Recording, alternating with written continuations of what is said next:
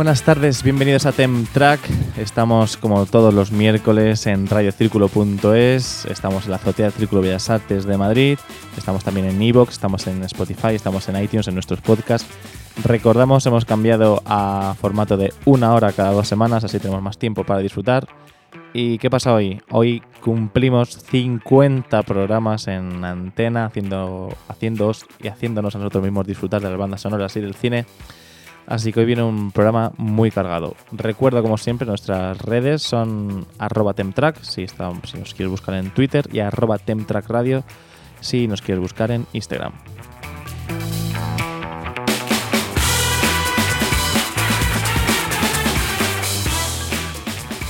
Y bueno, como siempre, estamos un servidor, Guillermo Sánchez, y el gran Héctor Baldo. ¿Cómo estás? Buenas tardes, Guille. 50 programitas. muy bien, muy bien. Con ganas de que llegara hoy el, programa y hoy con sorpresas, ¿no? Sí, va a ser un va a ser un maratón de bandas sonoras. Queremos darnos daros nuestra opinión, así como muy generalmente vamos a hacer un programa especial con 50 canciones, 50 bandas sonoras, 50 cortes que se decía antes, 50 eh, pistas en las que vamos a ir diciendo nuestras... Es que son nuestras favoritas, no son las que consideramos que son las mejores, ni las peores, ni las que deberían pasar a la historia del cine. Son nuestras favoritas y bueno, pues eso va a ser más o menos un resumen del programa de hoy. Eso es que ya lo has dicho muy bien. Al final, pues bueno, pensando, ¿no? me acuerdo que nos sentamos un día y dijimos, ¿qué podemos hacer, no? Porque al final, 50 programas no se cumplen todos los días, tardaremos bastante tiempo, hemos tardado casi tres años en llegar a esta cifra, o sea, lo normal es que tardemos otros tres en llegar a los 100, entonces hoy había que hacer un paréntesis, había que dejar de hablar un poco de, pues a lo mejor de compositores o de temas específicos y decir, oye, vamos a hacer algo especial, pero especial de verdad. Entonces, para mí, considero que Mm, de, las, de los 50 programas que llevamos, creo que este ha sido el que más me ha costado de preparar en el sentido de realizar la playlist, ¿no? Porque, bueno, hemos elegido 25 temas tú, 25 temas yo, y poder acotar eh, todos tus gustos, poder acotar aquellos tracks que más te han marcado, ¿no? A lo largo de, pues, yo qué sé, pues conforme cada uno ha tenido su evolución, ¿no? Escuchando música y tal, pero al final hacer una selección de 25, pues ha sido más difícil de lo que pensaba, Mm, yo me acuerdo en su momento empecé a añadir, añadir, añadir, añadir. Cuando me di cuenta tenía 45 indispensables y claro, a esas cárgate, cárgate hasta llegar a 25 y dejar solamente esas. Entonces ha sido un trabajo más difícil de lo, de lo esperado, pero aquí están, tenemos una selección. 50 temas de Temtrack, 25 elegidos por Guille y 25 elegidos por mí. Y espero que os guste. Va a ser un programa pues más pensado, va a ser largo, va a ser un programa que estaremos más tiempo, habrá una versión más larga que subiremos a redes sociales y a podcast. Y es un programa, yo creo, pensado también pues para un viaje, por ejemplo, un viaje largo. Si estáis saliendo de casa y vais ahora pues de destino a, yo que sé, a 250 kilómetros o 300 y tenéis tres horas de, de camino, pues bueno, pues os acompañaremos en gran parte de este porque va a ser un programa más largo y un programa yo creo agradecido de escuchar, Guille, porque al final eh, aunque sean nuestros gustos, son, considero que temazos. Yo le he podido echar un vistazo a los tuyos y también son temazos, o sea que con muchas ganas de empezar. Además, eh, hay que decir también que hemos estado haciendo los últimos cambios en la lista hasta hace 30 segundos antes de empezar el, el programa. A ver si no cambiamos ninguna sobre la marcha, porque hemos estado ahí diciendo, ah, no, pero esta no, me acabo de acordar de tal o de cual. Así que de momento está definitivo. Y, bueno, luego hemos coincidido en, en algo. Hemos coincidido en una. Es que también me parece. Eh, pues o sea, hemos coincidido exactamente en el mismo track. Hay bandas sonoras a las que hemos coincidido dentro de la misma película, por ejemplo, pero hay un, hay un tema que, hemos tema que los dos. Entonces será como el gran tema, ¿no? De Tentrack, porque es el, único que hemos coincidido tú y yo. pues bueno, eso chicos, recordamos, 25 temas gustos personales, al final eh, pues no son las 50 mejores bandas sonoras, no son los 50 mejores temas de, de, cine, pero sí son los 25 que no, que a cada uno nos han un poco marcado más, pues porque hemos crecido con ellos o porque son de una película que le tenemos un cariño especial. Entonces esperemos que lo disfrutéis y si quieres Guille me voy a tomar la licencia de decir que empiece tú, porque como vamos a ir alternándonos, me gustaría acabar. ¿Te parece? Vale, vale, de acuerdo. Eh, también otra eh, cosa, como va a ser un programa bastante largo y además es de gustos personales, pues os invitamos a que nos escribáis en Twitter o en Instagram y compartáis lo que cuáles son vuestros gustos o si decís, ah, pues ¿por qué no habéis puesto esta? o ¿por qué habéis puesto esta? o nos queréis preguntar lo que sea, o si queréis saber el nombre de alguna que no lo para que os podamos ayudar, para encontrarlo o algo que os podamos recomendar, pues nuestras redes sociales están a disposición de, de todos vosotros. Así que bueno, empiezo yo. Yo voy a empezar muy fuerte con... Porque he pensado que mejor empezar de ahí y ahí para adelante. Eh, con mi tema favorito de la historia del cine, lo, he dicho alguna vez ya en esto. ya te eché el puro en su momento por decir eso y bueno, pues... Sí, sí. Mm. Y lo sigo manteniendo. La bronca está en la primera temporada, aquello que queréis respetar. Sí, así que es mi tema favorito de la historia del cine. Y bueno, pues vamos con John Williams y el ataque de los clones Across the Stars.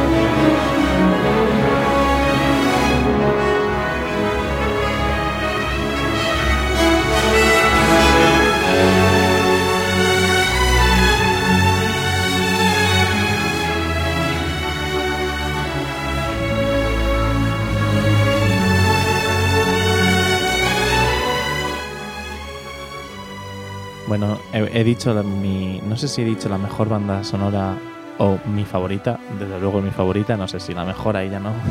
Ahí ya no puedo titular. Sabias palabras, Guille, echándote para atrás desde la primera el tema. pero. Pero bueno. Mira, la Sinfónica de Londres, John Williams.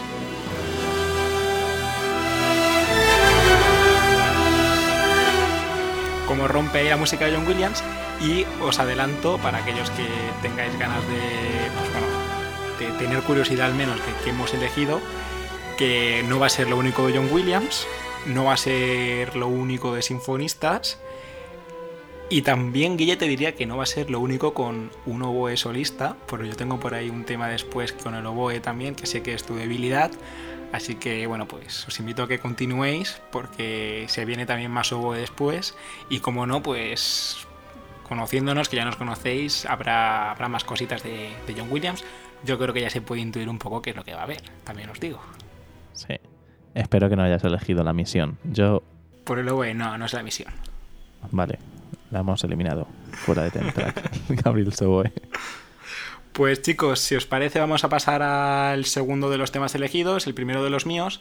Eh, hablando de sinfonismo, ¿no? Pues vamos a, a, poner un tema, pero en este caso no es de una película, sino que es una, de una miniserie de HBO. Creo que es la única, la única pista que he puesto fuera de cine, porque al final he elegido ahora Hermanos de Sangre de Michael Kamen, la única de las 25 que es para la pequeña pantalla, pero me parece que aquí pues es una obra maestra de, de la composición para lo que viene siendo lo visual. Me ha marcado bastante, ¿no? Siempre lo he escuchado mucho y pues bueno, pues vamos a escuchar el tema principal de Hermanos de Sangre, Hermanos de Sangre eh, compuesta por Michael Kamen.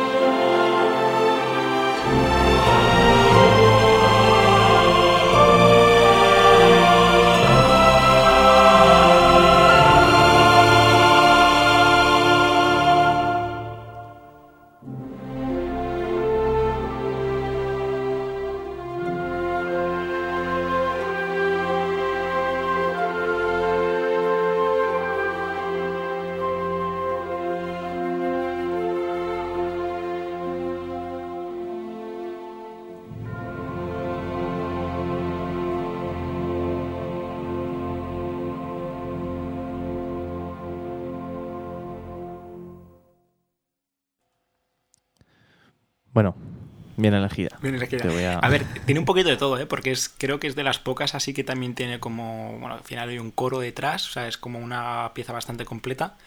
Y bueno, dentro de lo que es Michael Kamen, pues creo que es lo mejor que tiene. La banda sonora de Hermano de Sangre y no podía faltar en este recopilatorio de Ten Track. Eh, vamos a seguir. Eh, yo, yo creo que he empezado muy fuerte en mi lista, luego ya iré bajando. De hecho, creo que al revés que tú, yo creo que vas a ir a... Además, eh, la siguiente banda sonora vamos a... Hemos estado con Williams o con Michael Kamen. Vamos a ir a por Zimmer, que también va a sonar bastantes veces, ya que sabemos todos que tiene varias épocas muy diferentes. Y voy con un tema que es... Creo que está muy contaminado por muchos vídeos motivacionales en YouTube que al final acabas escuchándolo siempre en cualquier sitio. Y que hay que decir también que él no compuso este. Compuso el tema para la película, lógicamente, pero él, esta melodía, esta secuencia de acordes la tenía guardada de antes.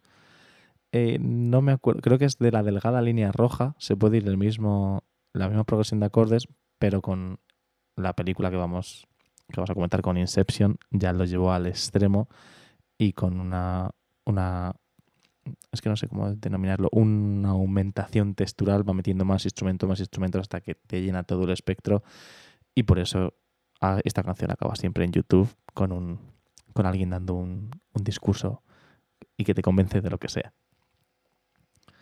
Así que vamos a ir con Time de Hans Zimmer.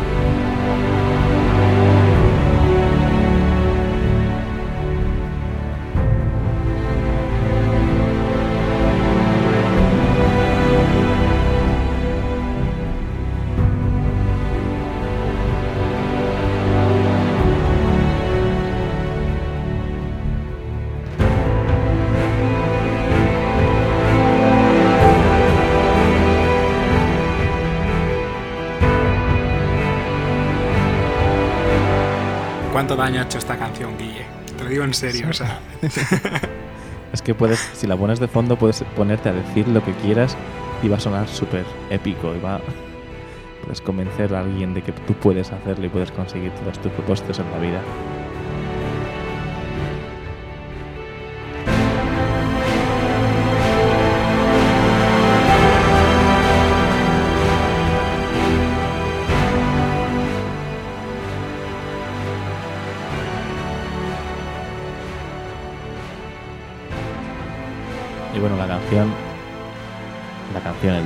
Son cuatro acordes. Todo el rato los mismos cuatro acordes. Que os voy a decir ahora mismo cuáles son. Lo estoy buscando, lo, lo admito que no lo sé de memoria. Pero son... em,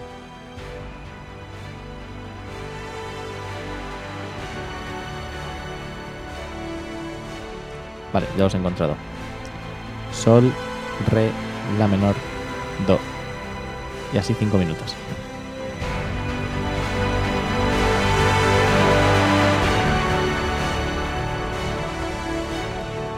Porque como estoy tan en contra de este Zimmer, voy a cambiar mi orden y la siguiente que, que voy a reproducir es una que tenía prevista un poco más para adelante, de, también del compositor alemán, pero bueno, quiero un poco hacer contraste ¿no? con este Zimmer tan siglo XXI que nos acabas de poner.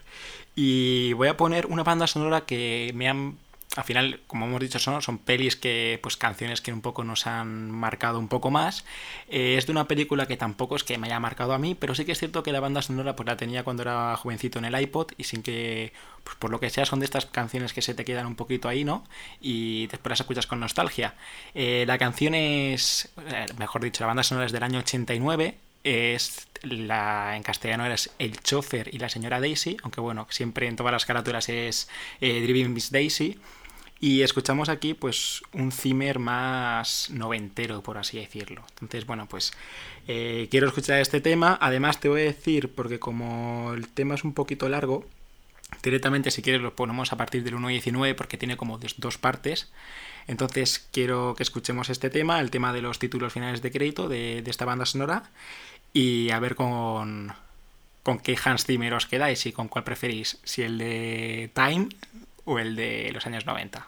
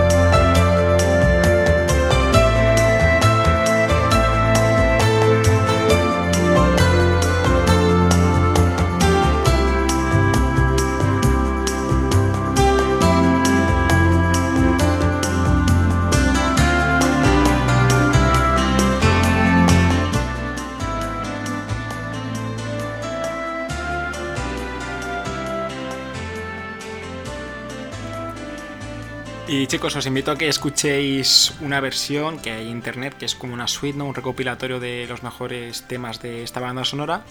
Eh, me parece, pues, bueno, pues el, gran Zimmer, ¿no? El Zimmer de finales de los 80 y principios de los 90, que a mí personalmente pues me gusta más. Ya, bueno, pues ya hemos hablado mucho de él. Y bueno, pues es otra alternativa, ¿no? Ese tema de tan... Son otros tipos de sintetizadores, ¿no? Guías, tú entiendes, entiendes más. Pero bueno, aquí una, una alternativa al Zimmer tan contemporáneo. Yo creo que mucho más auténtico que el Zimmer que estamos acostumbrados ahora. Por lo menos me parece a mí que más trabajado compositivamente. Porque hemos escuchado los cuatro acordes de antes comparado con la. Es que yo creo que ahora está volviendo a hacer cosas interesantes. Ya hablaremos de en futuros programas del fenómeno de Fénix Oscura, por ejemplo, que es la última que ha hecho de, de X-Men.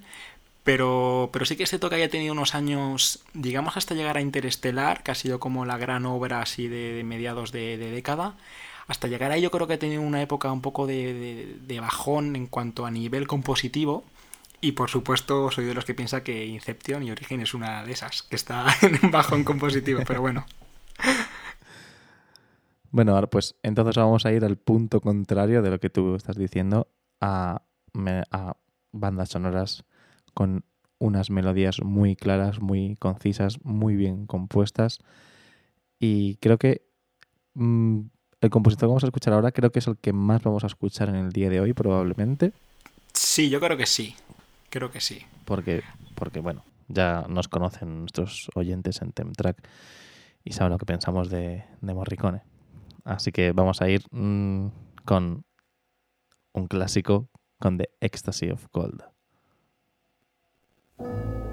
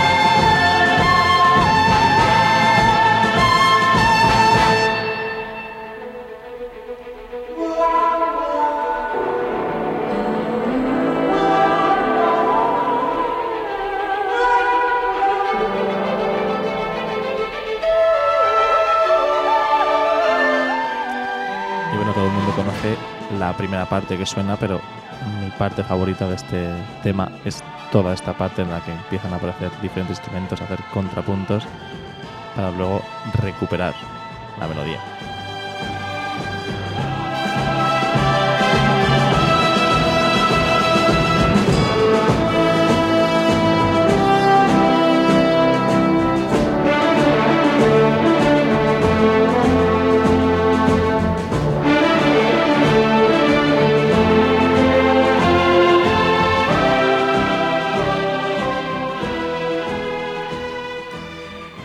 Un repaso, Guille, a lo que comentabas de Ennio Morricone y por un tema, porque estaba viendo que a pesar de ser Ennio Morricone, que es mi compositor posiblemente predilecto ¿no? de, en cuanto a música de cine, tampoco había añadido tanto en estos 25, en esta selección de 25 millas, no había, no había elegido tanto y he estado mirando ¿no? las que has puesto tú y las que he puesto yo y hay un compositor que tiene un tema más todavía. Entonces, bueno, pues no va a ser Ennio Morricone el más escuchado de la tarde, pero bueno, sí que es cierto que, que está ahí por una se escapa de, ser el top 1.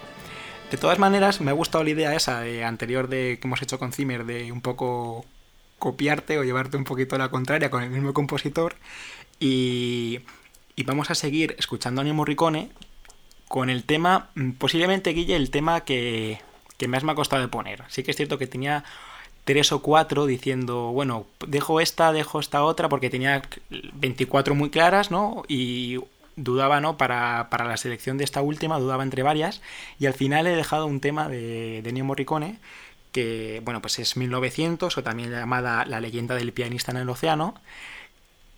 Es que es muy buena, es muy buena. Sí, y sí. bueno, pues al final ha entrado dentro de esta selección. Vamos a escuchar a un Morricone alejado del spaghetti western y más romántico.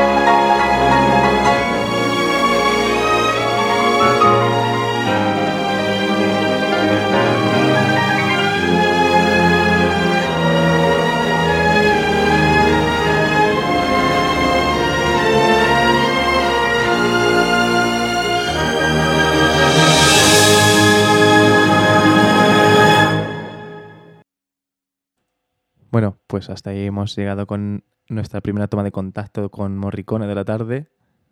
Y ahora, bueno, mi turno voy a ir por... Yo creo que estoy yendo más a, más a por clásicos que me han marcado mi, mi, infancia, por así decirlo. Lo que tú has dicho antes de canciones que llevábamos en el iPod o en el, o en el Sony Ericsson y que escuchábamos. ¿Tuviste un el, Sony Ericsson, en el eh? instituto. Tuve dos, además. Creo que nunca tenido un móvil mejor que eso. Y además tenía, tenía, un adaptador para la toma de carga, para convertirlo en jack. Una idea que ha tomado Apple recientemente. Pero bueno, eh, o sea, yo estoy yendo por unos clásicos que me han marcado bastante. O, o incluso algunas algunos temas que he tocado o en casa o en alguna orquesta o en algún sitio. Y bueno, pues la siguiente voy a ir a por el el grandísimo Howard Shore. Voy a ir a por algo que va a sonar más, aparte de. Creo que va a sonar varias veces también, esta misma banda sonora. Y vamos a ir pues con El Señor de los Anillos, pero no voy a elegir un, tema muy típico, voy a elegir un tema que es, a mi, a mi entender, el más no sé si divertido, más nostálgico, y que es eh, Concerning Hobbits.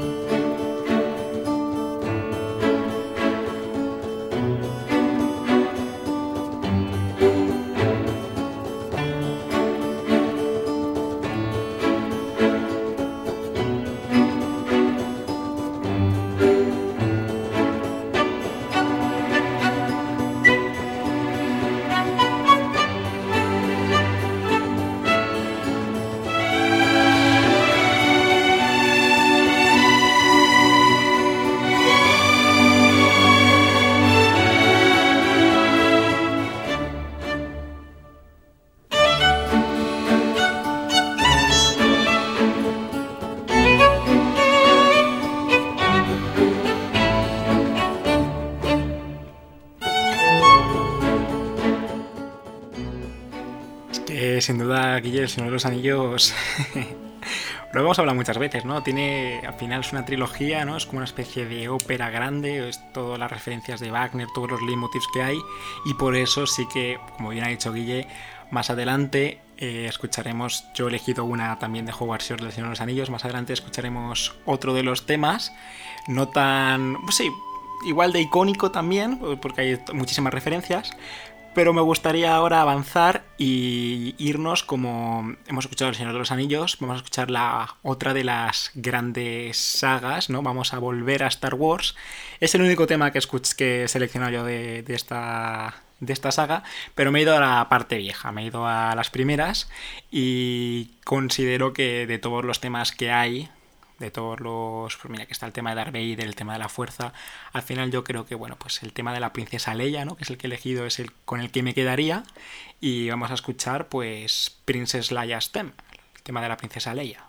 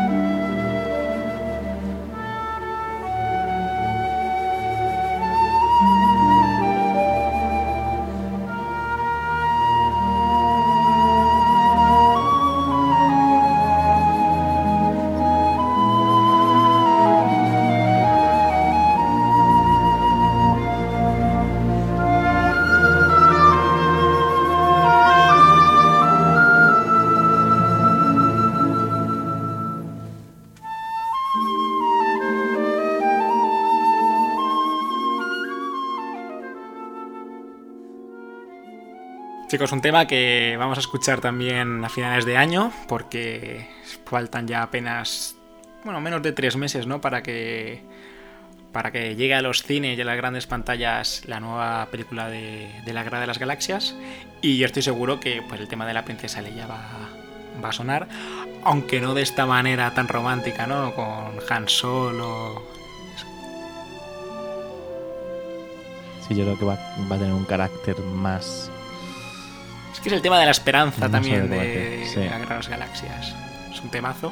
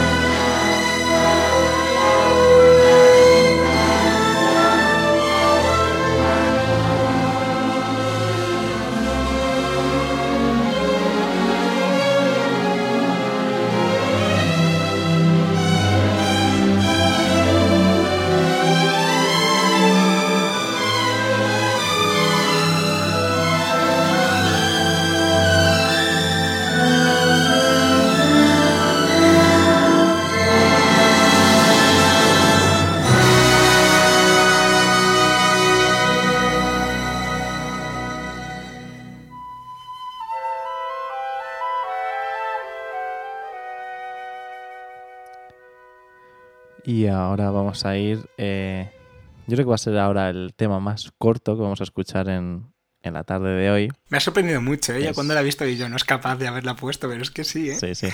la tengo que poner. Eh, es de, de Alfred Newman, compositor de la época dorada, doradísima.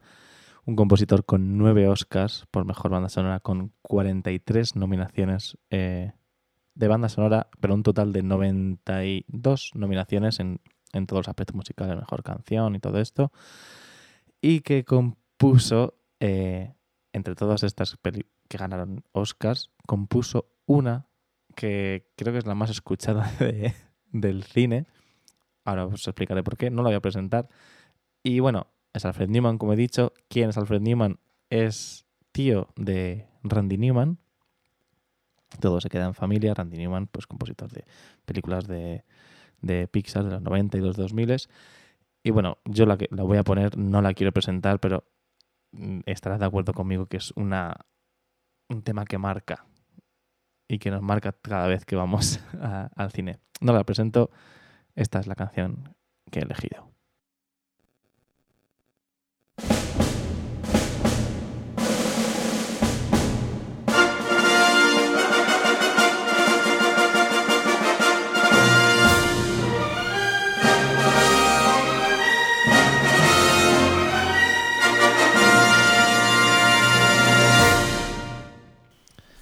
Eso es, el tema de la, el tema de la Fox que vemos y escuchamos tantas veces en tantas películas que ha sido modificado, por ejemplo, para la película de Queen, para la película de Los Simpsons también fue modificado.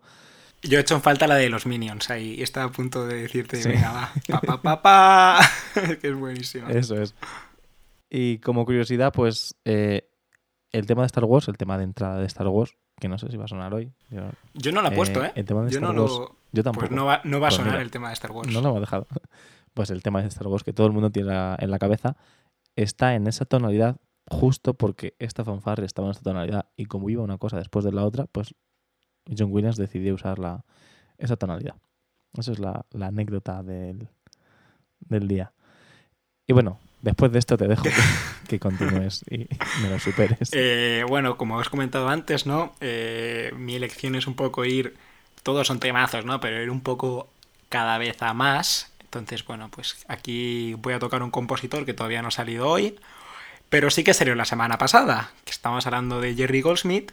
Eh, he elegido un par de cosillas de él, pero la primera y la que creo que, bueno, pues ahora es buen momento para escucharla, es de la banda sonora de First Night, de, pues bueno, eh, Sin Connery, el Rey Arturo, una banda sonora que, bueno, pues que no todo el mundo le gusta, consideran que no es de lo mejor de Goldsmith, yo creo que es de sus mejores también, por así decirlo, y un poco lo que pasaba antes, ¿no? Con el tema que comentabas, Guille, de, del iPod, es que son tantas escuchas las que, las que he hecho de este tema, ¿no? De A New Life, una nueva vida, que, pues bueno, pues al final, quieras que no, está dentro de estas 25 más nostálgicas para mí. Y vamos a escuchar a Jerry Goldsmith con First Night.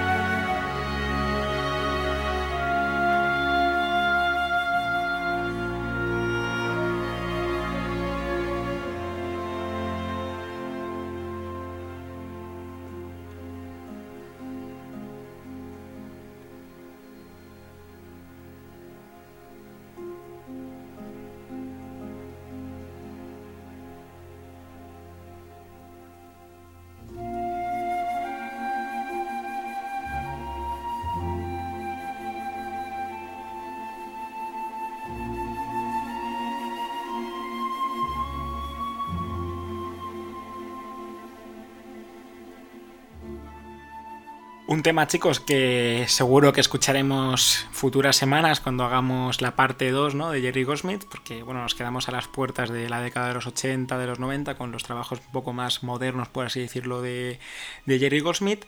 Eh, Guille, ¿tú no has puesto, has puesto algo de, Goldsmith en los 25 temas? Eh, es que no me acuerdo ahora creo Que, creo que hay dos, y bueno, yo he puesto dos. He puesto otro que me gusta más. Pero bueno, aquí escuchamos a, al Goldsmith un poquito, ¿no? Que, no pudimos escuchar la semana pasada. Y bueno, pues como anticipo también y reclamo para, ese futuro programa del compositor norteamericano. Eso es, vamos adelantando un poco y así vamos dando muestras de lo que vamos a, ir escuchando. Em, para lo próximo, voy a ir también a lo personal como ha ido antes, ha ido antes Héctor. Creo que es la canción que he escuchado más en Spotify durante mi último año en la universidad porque tuve que tocar esta canción. Eh, dura solo un minuto y medio, creo, menos de dos minutos, pero la tuve que tener en bucle porque me la tenía que aprender y era bastante es difícil de leer. es difícil de interpretar, ¿eh? Es muy difícil de leer, va, ahí están 7x4 y va cambiando.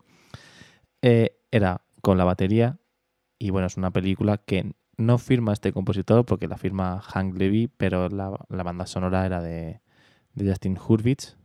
Sí, no. Y la...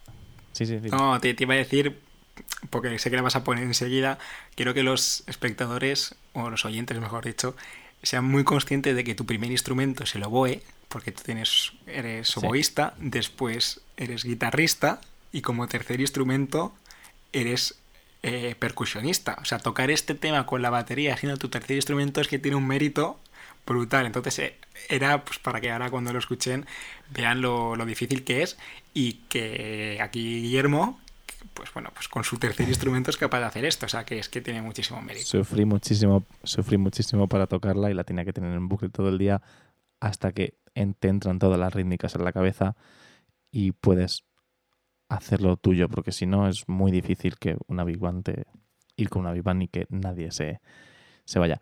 Bueno, como decía, la película es We Plus, la canción es We Plus, eh, la firma Hank Levine o la firma Justin Hurwitz, que firmaba la, la banda sonora completa. Y bueno, es muy divertida de tocar, si podéis tener la oportunidad de tocarla con cualquier instrumento de Big Band o con la batería, es muy divertida.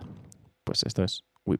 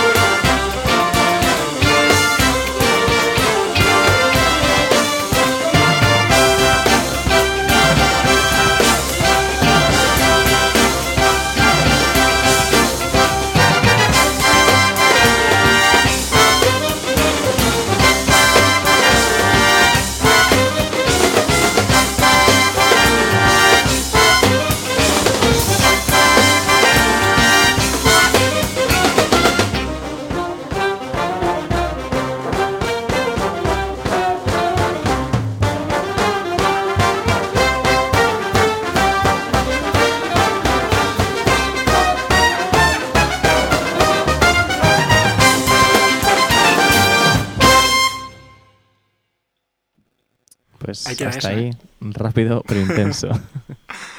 Pues bueno, seguimos con contrastes y voy a aprovechar, ¿no? Que se ha quedado el tema ahí tan álgido, ¿no? Pues para darle un poquito de pausa y para escuchar a un compositor que estoy viendo en la, en la playlist, que va a ser la única vez que lo escuchemos. Tiene, pues al final, grandes obras maestras, ¿no? Para la composición, sobre todo en animación. Sí. Pero bueno, sí que es cierto que yo he decidido darle uno, al menos uno de estos 25 temas personales a, a este compositor. Y vamos a escuchar un tema instrumental que es impresionante, o sea, es buenísimo. Y si quieres, Guille, que veo que me estás ahí.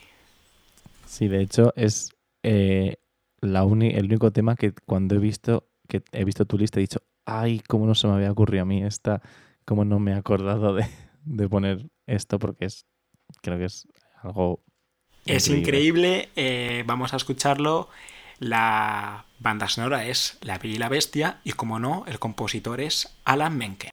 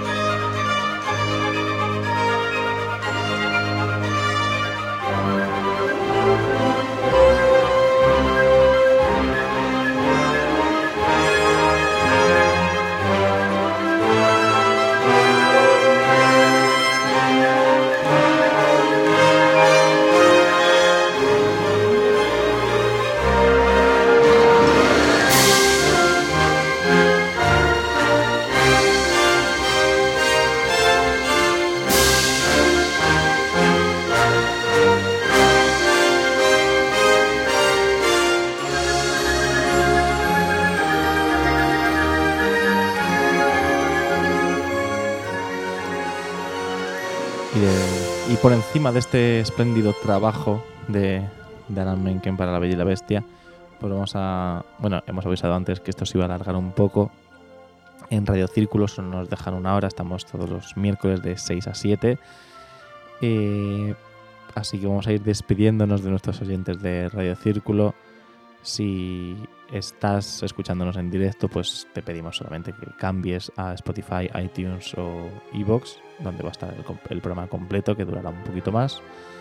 Y así, pues como decimos siempre, nos vemos fuera de las fronteras de Radio Círculo. Hasta la semana que viene.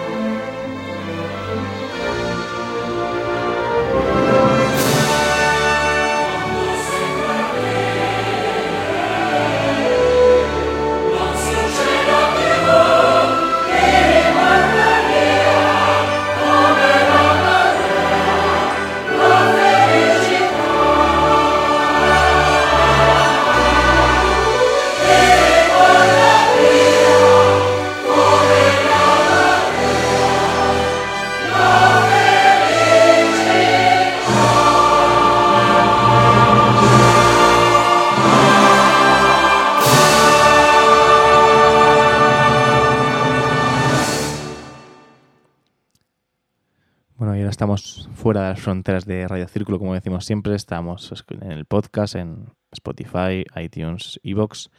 Y vamos a ir con algo, vamos a salirnos de, de sinfonismos, de cosas más modernas también. Creo que esta es una de las que más se salen de los estilos que del grueso de, de todos los temas, porque es algo más folclórico, por así decirlo, aunque es totalmente americana, totalmente Hollywood.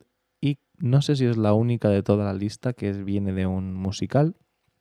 Estoy hablando de, de Bernstein, de West Side Story y del increíble. No, no es la única y además la otra es tuya, que estoy viendo la final de la lista. Ah, como no me conozco a mí mismo, ¿eh? No te conoces, ¿eh?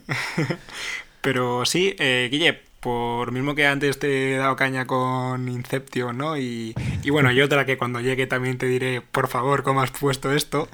Te digo que, oye, me ha sorprendido para bien esta... Sí, creo que esto esta este no podía track faltar. porque no me lo esperaba y sí que es cierto que a lo mejor, como es un tema, o sea, al final es una playlist muy personal, pues, pues yo no lo hubiera incluido. Pero cuando la ves en la playlist da gusto escucharla. O sea que si quieres ponla ya y vamos a escuchar Sí, a. es algo muy bien compuesto y muy bien arreglado y muy bien. La película, pues bueno, hace muchísimos años de West Side Story y la trama se queda un poco obsoleta visto con los, con los ojos de, de 2019. Pero bueno, musicalmente Bernstein, pues increíble. Vamos con el mambo.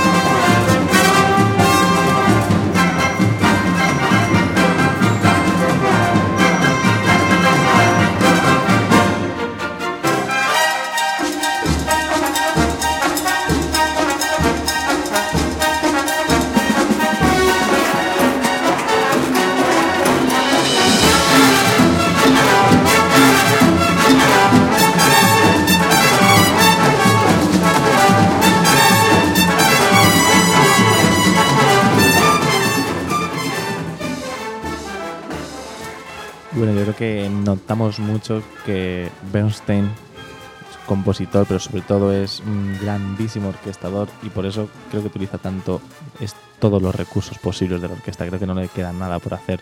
Pone a los músicos a, a gritar, utiliza unos cambios de tempo y unas, eh, unas, unos voicings, unos movimientos de voces increíbles. Y no sé si, bueno, antes hablamos de la dificultad de tocar eh, algunos temas para los músicos que nos estén escuchando.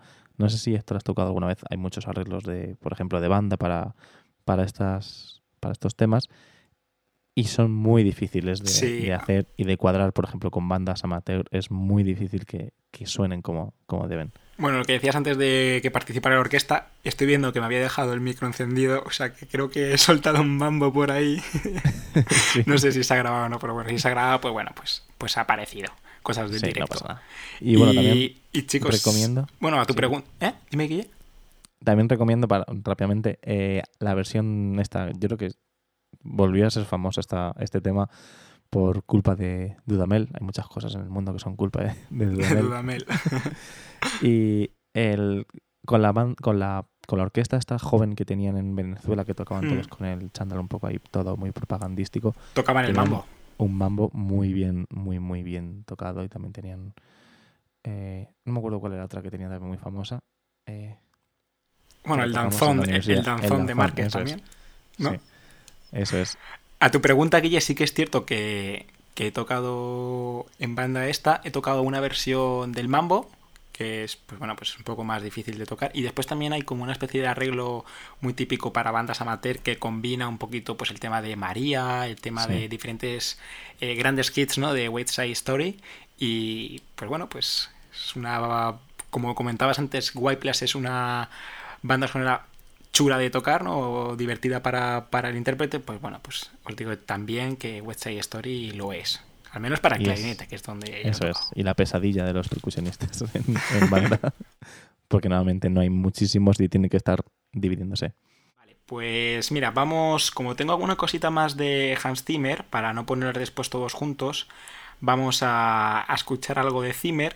Estoy pensando... Mira, estoy pensando que qué mejor que empezar esta, este momento de, del podcast con un tema que tenía previsto para más adelante, pero bueno, que lo voy a recuperar ahora. Vamos a escuchar la banda sonora de El Código da Vinci y vamos a escuchar en mi modo de ver, eh, uno de los temas más completos de la tercera parte de Zimmer, ¿no? Digamos que Zimmer pues tiene una época inicial, después tiene una época más de los años 90 y todo lo que está haciendo más contemporáneo, tiene unos años ahí intermedios y donde se encuentra, por ejemplo, Código da Vinci y creo que el tema de Cavalier de Sangreal, que es el que vamos a escuchar, es uno de, pues, digamos, de su top 5, por así decirlo. Y es una banda sonora que me encanta y un tema que, pues bueno, pues no podía faltar en esta cita del especial de 50 aniversario de Temtrack.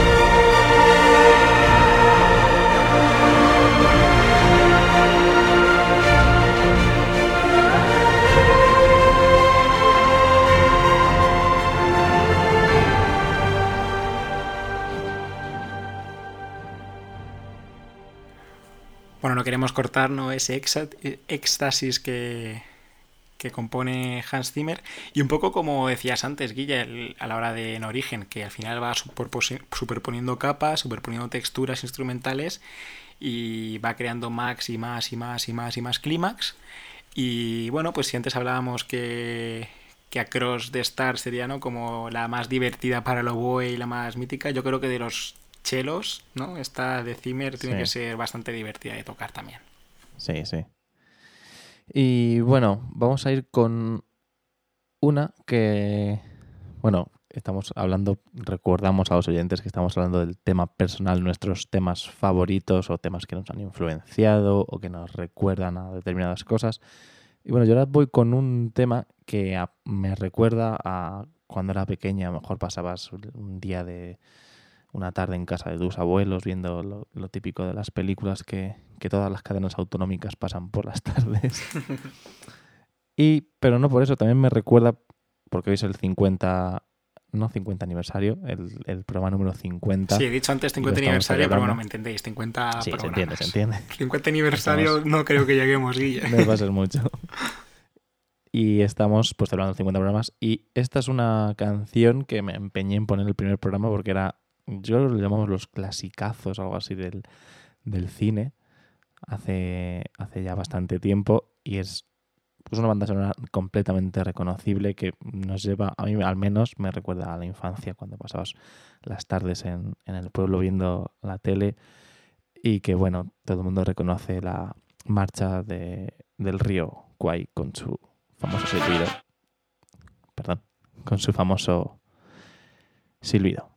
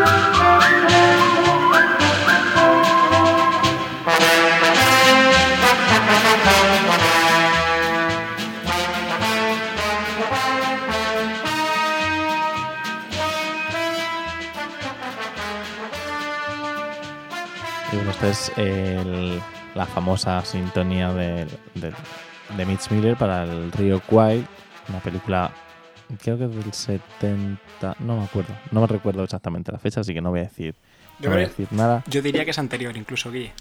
¿Anterior 50 y algo? Mm, no lo sé, no, no quiero mojarme. No, no, vamos a meternos, luego lo miramos y lo podemos, lo podemos decir. Y bueno, pues ahora te toca a ti, ¿qué, qué nos traes?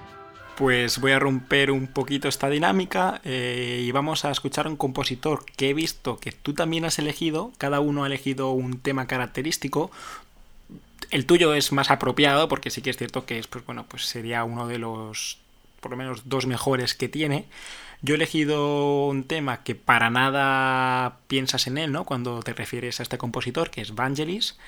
Pero me gustaría escuchar algo diferente de él. Me gustaría escuchar un track que tiene dentro de la banda sonora de Alexander, ¿no? de, esta película que vino pues a hacer la, ¿no? la saltar la vida de, de, Alejandro Magno y hay un tema que me parece muy bueno que se llama Eternal Alexander que quiero recuperar en este programa. Escuchamos Evangelis, escuchamos Eternal Alexander.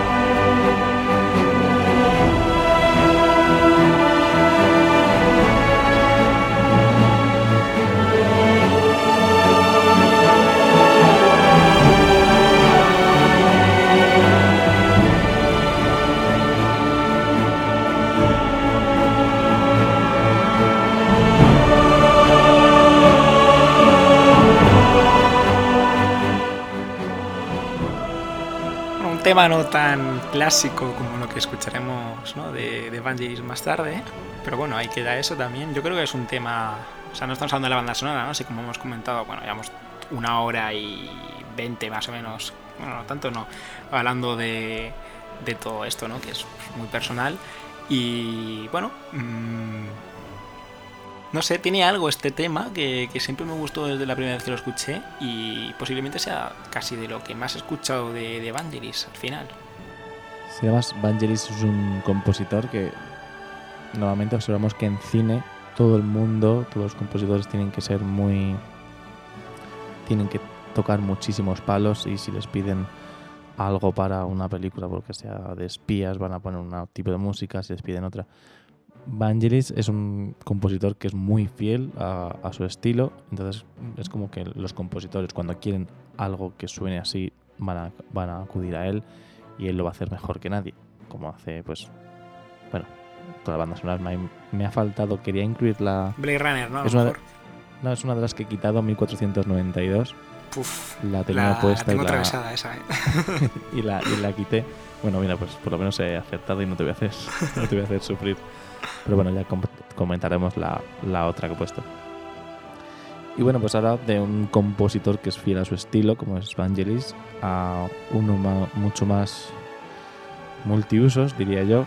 Un compositor que hace todo que puede ser muy tierno, como el, el tema que vamos a escuchar, o puede hacer música muy, muy movida, muy. Me recuerda. Hablamos de Michael Giacchino, que por ejemplo la banda de los, de los, la banda sonora de Los Increíbles es increíble, con arreglos de con unos metales que trabajan muy bien con, en, un, en un mundo más acercándose a la Big Band, pero dentro de la orquesta. Pero luego hace cosas mucho más tiernas, mucho más inolvidables. Y creo que son uno de los, siempre lo digo, siempre que, lo, que hablamos de Giacchino, que ha hecho los 10 minutos más intensos de la, uno de los 10 minutos más intensos de la música de cine. Que le vale un Oscar por esos 7, 8 minutos, 10. Solo por esos 10 minutos de un comienzo sin ninguna. sin texto, solo música contándote una historia. Y bueno, es lo que vamos a escuchar. Vamos a escuchar la, la banda sonora de Up con Married Life.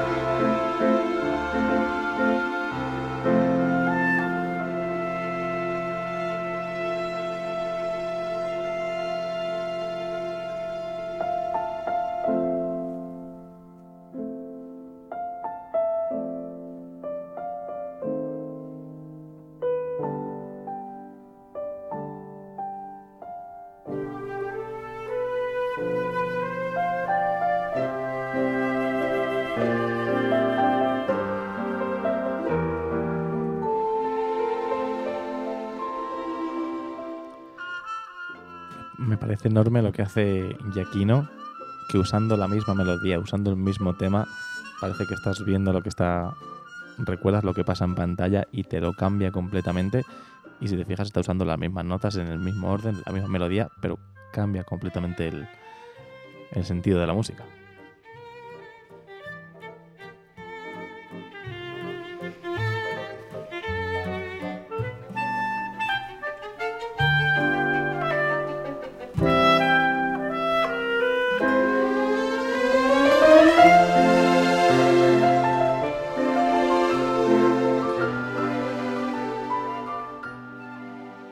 Pues como decíamos, un trabajo que le valió la estatuilla, eh, considero que muy merecida, a mí estoy de acuerdo contigo, me parece un inicio brutal. Eh, al estilo ¿no? del inicio del Rey León, que también le vale una estatuilla, ¿no? hablando de géneros de animación igual, ¿no? que le vale una estatuilla a, Zimmer y que mejora sin, sin diálogo, o sea, son temas así. Ahora que estamos un tono más distendido, que estamos ya en el podcast, que estamos, bueno, pasadísimos de tiempo, ¿no? Si estuviéramos en, en Radio Círculo, mm, poco por hacer que no sea todo positivo, por hacer una crítica a Michael Giacchino, considero que lleva unos años muy estancado, que se consideraba el eterno, bueno, el heredero natural de, de John Williams y no sé, o sea, no esperaba que se le quedaran, que se le quedaran grandes algunos trabajos, como considero que le ha pasado, sobre todo temas muy evidentes que son, por ejemplo, la Guerra de las Galaxias, ¿no? Cuando ha tenido que coger y componer lo que ya había hecho, pues, John Williams. Eso mm, yo creo que es dice más a favor de John Williams, ¿no? Que mal de Michael Giacchino, pero sí que me esperaba un poquito más de, de él. Y bueno, mm, sí que es cierto que creo que es un compositor que mejora cuando compone para animación. Junto con John Powell yo diría que es de lo mejorcito que, evidentemente Alan Menke, ¿no? Pero de lo mejorcito que hay para, para animación. Y al final, como hablabas tú, pues estamos recordando a Michael Giacchino con el paso del tiempo, pues de Los Increíbles, de Up, de Ratatouille, de ese tipo de composiciones que no son ni Star Trek, ni es eh, Jurassic World Reino Caído, ni son todas aquellas grandes que pueden haber sido y se han quedado en un quiero y, y no, no es que no pueda, pero que no ha sido tanto. No sé si estás de acuerdo, Guille. Estoy completamente de acuerdo con alguien que hace muy bien unos trabajos. Eh, se supone que destinados a un público infantil, pero bueno, la animación ya no es casi, en casi ningún caso es, para, es un género infantil, menos en Pixar, y que hace excelentemente esos trabajos, los que decías tú de Ratatouille, pero que sí, en otros géneros se le ha quedado un poco grande o un poco fuera de su estilo, por así decirlo. Sí, pero hasta en trabajos como la de Spider-Man, porque ha sido, bueno, pues Spider-Man lejos de casa, creo que es la que la última que compuso así de, género de Marvel, hasta incluso en Marvel que tiene la ocasión de lucirse, de poner un tema... Mm, es que mira que yo no me gusta Danny Elfman, pero es que hasta el trabajo de Danny Elfman en 2002 para Spider-Man me parece mejor. O sea, me esperaba muchísimo más de de Michael Giacchino, yo creo que con es un compositor joven todavía, yo creo que tiene todavía varias décadas ¿no? para poder evolucionar y creo que bueno, pues cuando termine su trayectoria será uno de los más destacados de, pues, por lo menos de principios de, siglo. Pero bueno, tiene aquí ahora unos añitos un poquito flojos y bueno, pues desde aquí, ¿no? Un poquito de decir, Michael Giacchino, espabila, por favor. Temtrack da ánimos a Michael Giacchino. Pobrecillo, mira que es bueno. Eh, chicos, vamos a continuar eh, y creo que es momento un poco de volver, ¿no? A, decías antes, hay un compositor que es el que más, el que más va a salir y te dije, bueno, de los que más, vamos a volver, ¿no? A los orígenes vamos a volver a, Ennio Morricone y vamos a escuchar un tema que además justo antes te decía, vamos a escuchar Oboe, vamos a escuchar, bueno, vamos a volver a, un tema típico de, de, los love stem por excelencia de, del compositor italiano, vamos a escuchar romanticismo, vamos a escuchar La Califa de Ennio Morricone.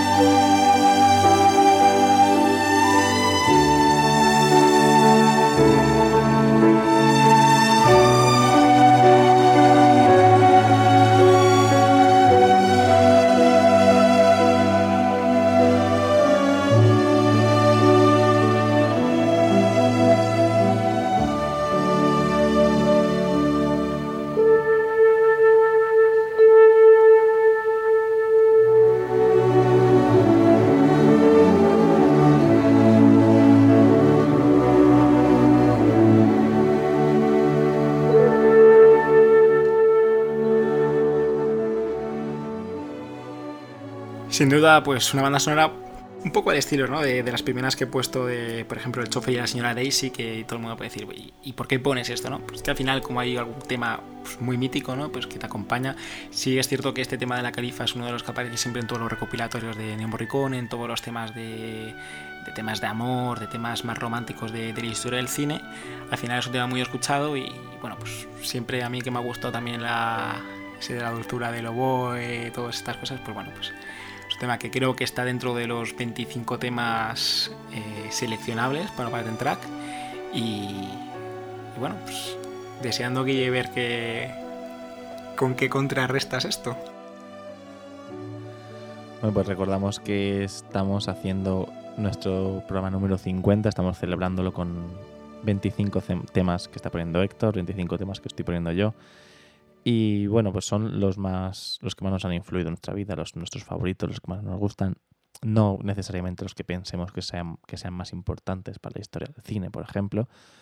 Y bueno, hay uno que vamos desde Italia, con el Maricone vamos a ir a otro apellido italiano, a Henry Mancini, que bueno, si me recuerda una anécdota que contaba en el, en el documental que ya comentamos de Quincy Jones, que había un dicho entre los compositores de la época en Estados Unidos que era eh, trabaja todo lo que puedas porque mientras está durmiendo, estás durmiendo, Henry Mancini sigue componiendo. es como lo típico de ahora que mientras tú estás durmiendo hay un, hay un niño asiático que está estudiando el piano y que lo va a hacer mejor que tú. Pues bueno, un compositor muy prolífico y especializado muchísimo en, en jazz, en un jazz mm, de big band, pero con cuerda una pipa muy ampliada. Y bueno, ha ido por algo que nos ha influido a todos desde, desde niños, yo creo, y que, y que es la Pantera Rosa.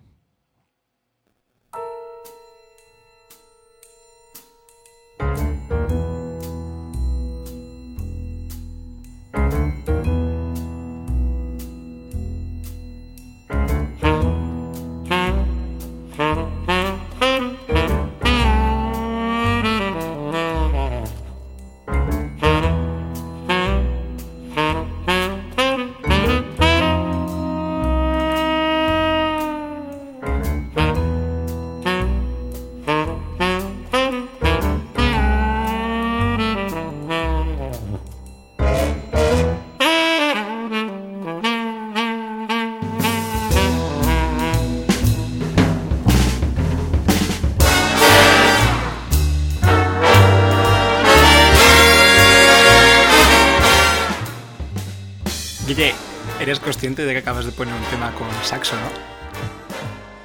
Siempre he dicho que Bueno, para los que estéis acostumbrados a escuchar Tem Tracks, ya sabéis que estoy en contra de que el saxofón suene en la, orquesta sinfónica, pero creo que el jazz es el saxofón, lo siento mucho. Y además, recomiendo que escuchéis este, este tema, que también he elegido por eso, en casa con auriculares con o con unos altavoces de una buena calidad y escuchéis el saxofón, cómo suena, qué grisando se hace y cómo hace, cómo va moviendo la, la melodía y la emisión que va haciendo, que para mí, es no sé quién lo grabó, pero me, creo que es perfecto.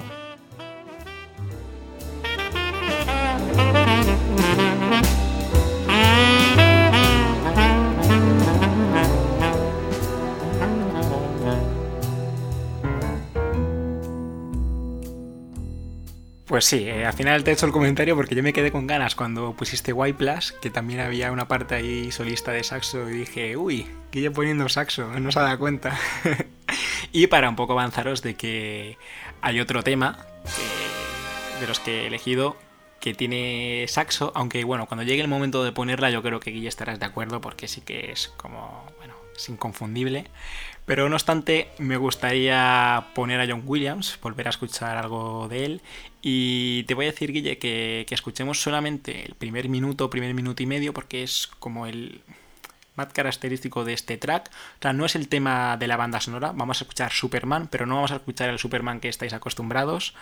No vamos a escuchar la fanfarria, sino vamos a escuchar eh, cómo musicaliza John Williams el planeta Krypton, uno de los, de los tracks iniciales de la banda sonora y vamos a escuchar pues precisamente una pista de audio que tiene por nombre eh, The Planet Krypton. Escuchamos a John Williams en Ten Track.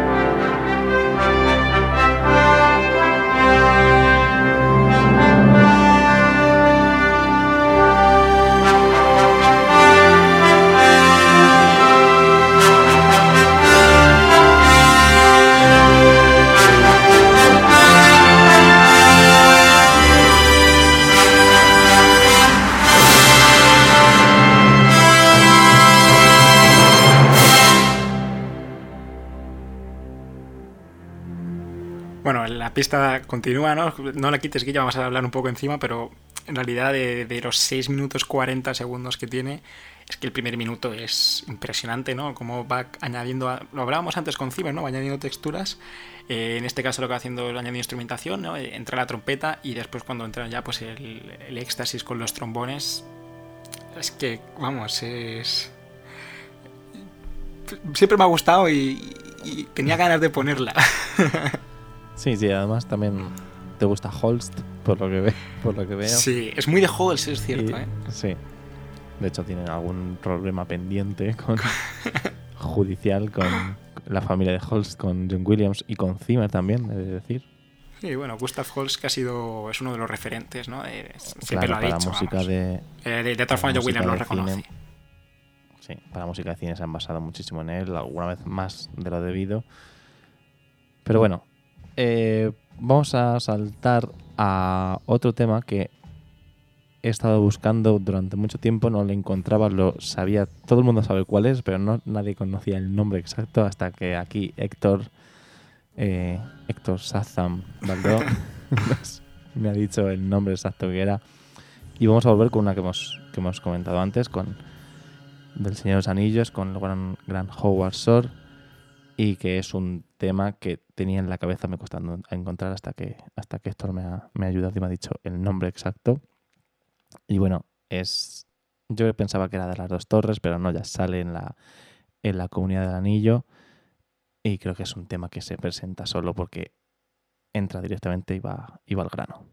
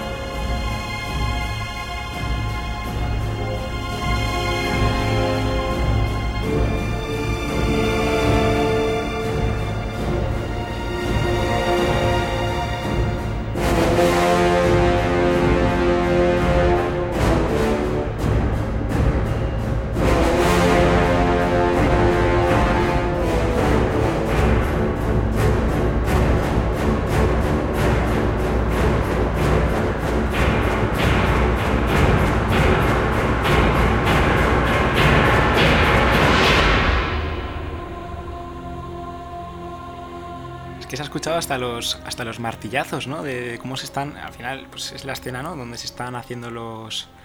eh, ¿Cómo se llama? Bueno, los orcos, ¿no? Por así decirlo. Tienen un nombre. Que los Los Uruk-hai, Uruk-hai. creo que son, o algo así. Pero es que se escuchan hasta los. ¿no? Con, con las.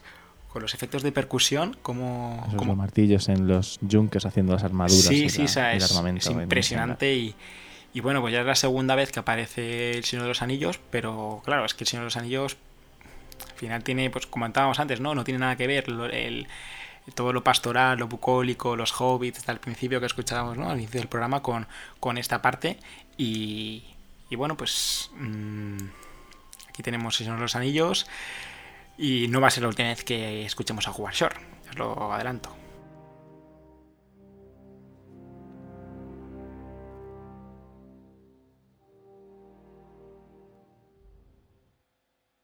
Y veo, Héctor, que nos, que nos traes de nuevo a, alguien que ya ha sonado varias veces, pero que decimos siempre que hay innumerables que tiene muchas caras y que, y que por eso va, va a aparecer varias veces, que es Hans Zimmer. Sí, además es un Hans Zimmer que. Pues como hablamos antes, ¿no? Que es pues el más noventero, un poco más el más nostálgico, el antiguo. No sé si por eso lo he seleccionado. Yo creo que es un tema.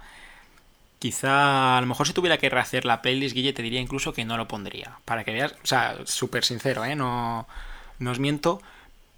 Pero bueno, tampoco lo desmerece. Vamos a escuchar el tema de On the Road, ¿no? Que es el, un tema de la banda sonora de Rayman. Y bueno, pues al final es uno de los más escuchados de Zimmer y por lo menos pues, pues escuchamos algún Zimmer un poquito diferente y, y escuchamos pues bueno, pues a- al Zimmer de los 90.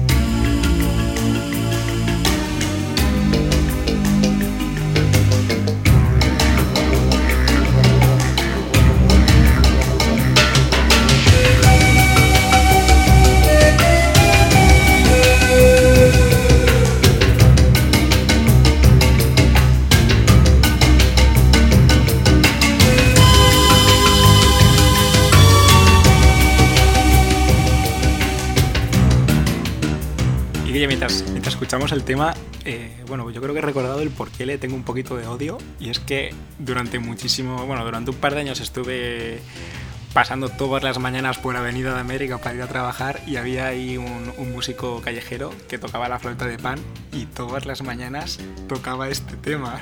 Al final, pues mira, pues no sé por qué, me estoy arrepintiendo mucho de haberlo puesto.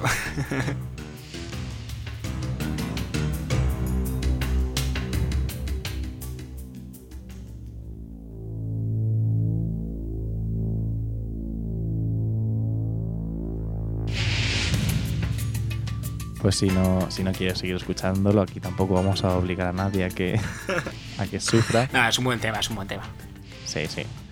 Lo que sí voy a hacer es seguir con Hans Zimmer y así me ha venido muy bien porque así podemos comparar el Zimmer, el Zimmer de antes de los, de los 90 con todos esos, esos instrumentos electrónicos, esos sintetizadores en una fase muy temprana que se aplicaban también al, al pop y que aquí podríamos decir que el pop influencia la, a la banda sonora, pero ahora vamos a ir a por, yo creo que es una de las películas que más veces, más veces he visto, la banda sonora firma Hans Zimmer también, y que es la, la enorme Interstellar de Nolan, y que bueno, que es una banda sonora que en un principio, en una primera escucha, puede parecer incluso minimalista, no por la, por la grandeza, sino por la simpleza de, de, de, contenido, de casi nada de melodía, todo muy.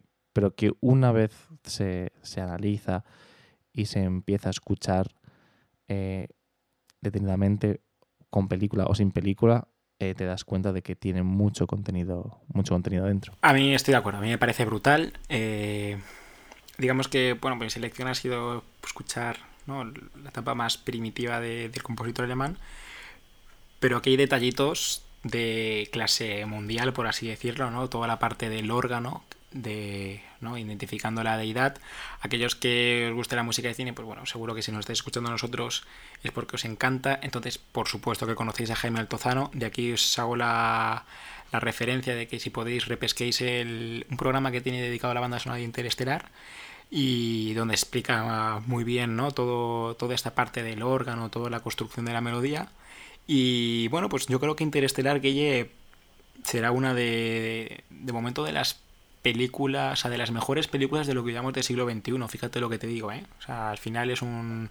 Yo creo que se va a convertir en un clásico de ciencia ficción y que, bueno, pues al final estamos todavía en 2019, el tiempo dirá, ¿no? Si lo que estoy diciendo es una barbaridad o es una afirmación, pero creo que va a estar ahí y bueno, pues Hans Zimmer nos compuso en 2014, creo recordar, este tema y escuchamos a Zimmer con Day One.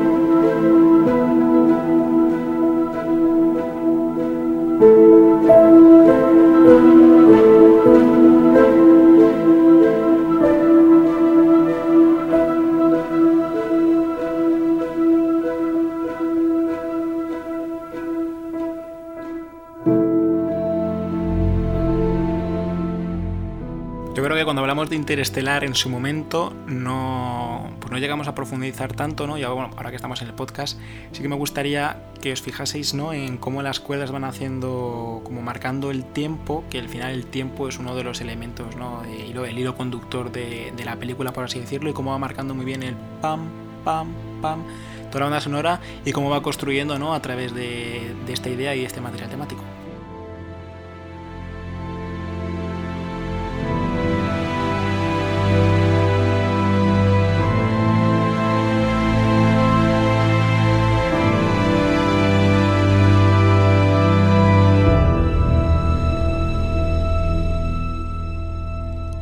en la, en la banda sonora, en la escena, creo que el tema se llama Mountains dentro de la banda sonora, en la escena en la que llegan al planeta hay unas olas gigantes, eh, suena como un tic-tac de un reloj detrás con, con una percusión bastante simple.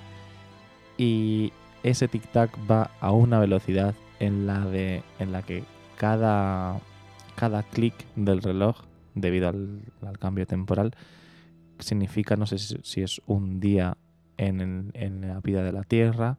O sea, está todo perfectamente calculado y la velocidad de ese clic es cada vez un día en la Tierra, por ejemplo. O sea, que es, está muy trabajado y muy bien. Y ese tema es el que tenía el efecto Shepard, ¿no? Que llegamos a hablar en su momento, porque Sí. al final hace el muro de sonido. O sea, la banda sonora de, de Interestelar, mm, de verdad, ¿eh? parece que la he elegido yo y en realidad es un tema que ha elegido Guille, pero eh, es una obra maestra mm, contemporánea de cine. O sea, cogido con pinzas, ¿vale? Lo que al final, digamos que hay. O sea, es difícil decir cuál es mejor que otra, ¿no? Pero, pero sí que es cierto que la banda sonora de, de Interstellar está muy bien construida. Evidentemente no es Star Wars, ni El Señor de los Anillos, ni esas grandes obras sinfónicas que, que hay años atrás. Pero bueno, dentro de lo que es las nuevas tendencias de cine, creo que es de lo mejorcito que se ha compuesto esta década. Y, y bueno, pues mm, Hans Zimmer, que, que al final siempre nos da una de cal y una de arena. En este caso, pues bueno, pues Sí, eso es. un tema grande. Eh, yo voy a elegir, Guille, eh, romper un poquito, ¿no? Con estos. Con estos sintetizadores, con esta música más electrónica. Y me voy a ir a un compositor que, que sí que es cierto que voy a elegir una película que es El viaje de Shihiro, que es un tipo de cine que tampoco es que sea predilecto ni tampoco soy gran fan de, de esta animación más asiática, pero me encanta la, la armonía que utiliza Ishaishi. Eh, creo que la banda sonora del viaje de Chihiro es, eh, vamos, impresionante. Y bueno, pues es una de estas 25 temas que, que más me han influido, pensando también un poco en, en- en su construcción y en la armonía, la melodía. Ya veo que vas a ponerme alguna A mí, pega. de ¿eh? hecho, ah, no, no, no, todo lo contrario. A mí, de hecho, yo tampoco soy muy consumidor de, de este cine.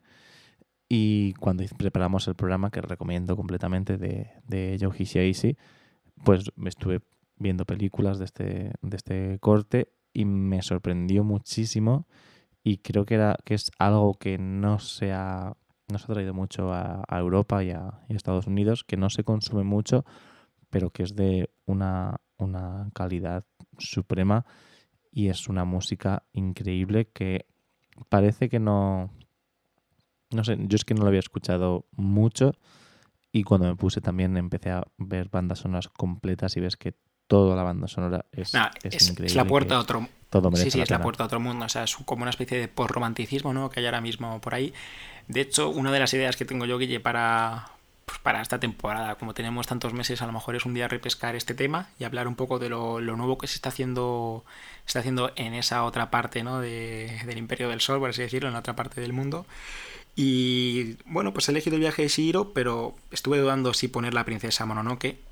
De las dos, pues bueno, pues al final he elegido el tema de Spirit Away, eh, versión 4. Y bueno, pues vamos a escuchar a Joey Shaishi aquí en Track.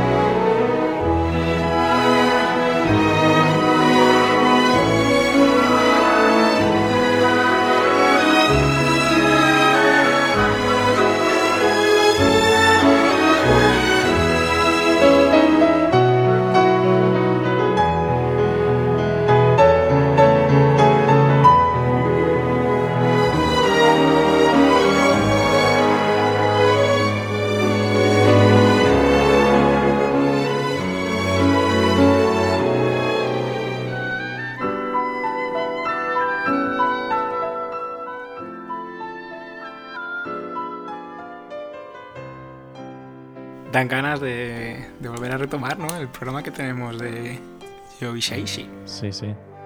Que desde aquí recomendamos, lógicamente recomendamos todos los programas de, de Dentrack, los 49 que hemos hecho y este 50 que estás escuchando.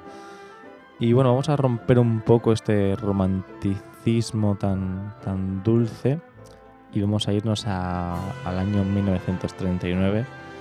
Y antes comentaba que pues esto, las influencias, eh, lo que uno ha escuchado cuando era niño sobre todo, pues vuelvo a las películas que veíamos en casa de los abuelos, las películas estas de las tardes interminables. Y bueno, voy con Max Steiner, con Lo que el viento se llevó. Una película, pues claro, una edad muy temprana de, del cine, del cine, del cine al color, es la primera película color que fue muy, muy exitosa junto con El Mago de Oz.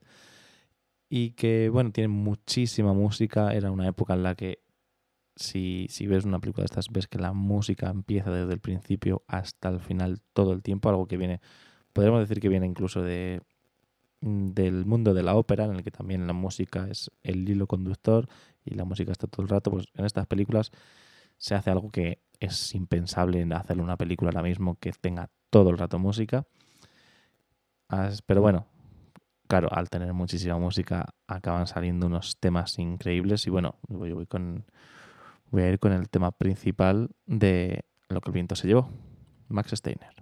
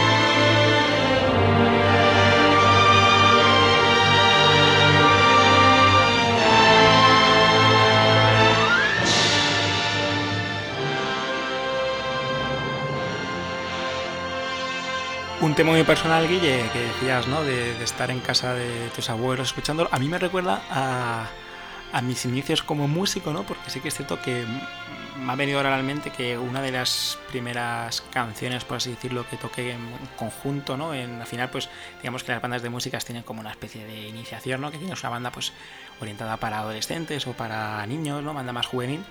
Y, y esta era uno de, las, de los temas que, que, que interpretábamos.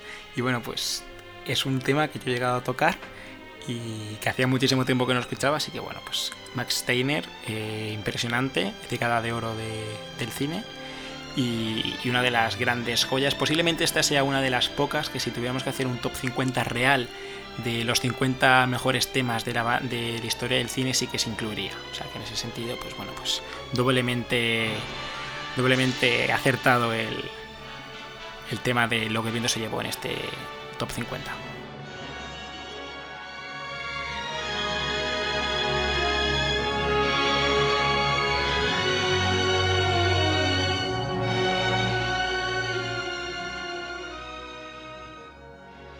Y Guille, de, de, la década dorada nos vamos a ir a bastantes décadas más tarde y vamos a recuperar, mira que antes te he metido caña diciendo que tú habías puesto saxo, que es una de las cosas que más odias, pues bueno, pues te he puesto a James Horner. ¿Quién me lo iba a decir? a ver, a ver lo que me traes, porque no, no sé si lo estás poniendo en forma irónica o, realmente crees que es un. No, me parece un temazo. Y un poco lo que hablábamos al principio, ¿no? Pues era uno de los temas que estaban en mi reproductor de música pues en el iPod, ¿no? que hace tantos años ya. Y, y es el tema de la banda sonora de Glory, de Gloria, es la traducción de, al castellano de la película. Otra película de Morgan Freeman, mira que llevamos varias también. Habría que hacer una lista de cuántas de, de todas estas bandas sonoras aparece Morgan Freeman, porque yo creo que ya es la quinta o la sexta que aparece. Salen, casi todas. Y bueno, pues eh, es un tema que ya llegamos a escuchar cuando hablamos de. Cuando hablamos de la música. No sé si es cuando hablamos de la música americana porque al final, pues bueno, pues habla de, ¿no? de este patriotismo y tal. Y vamos a recuperar el tema de Glory y bueno, pues dentro de lo que es James Horner, que sabéis todos que no me gusta, pero bueno, es un gran tema.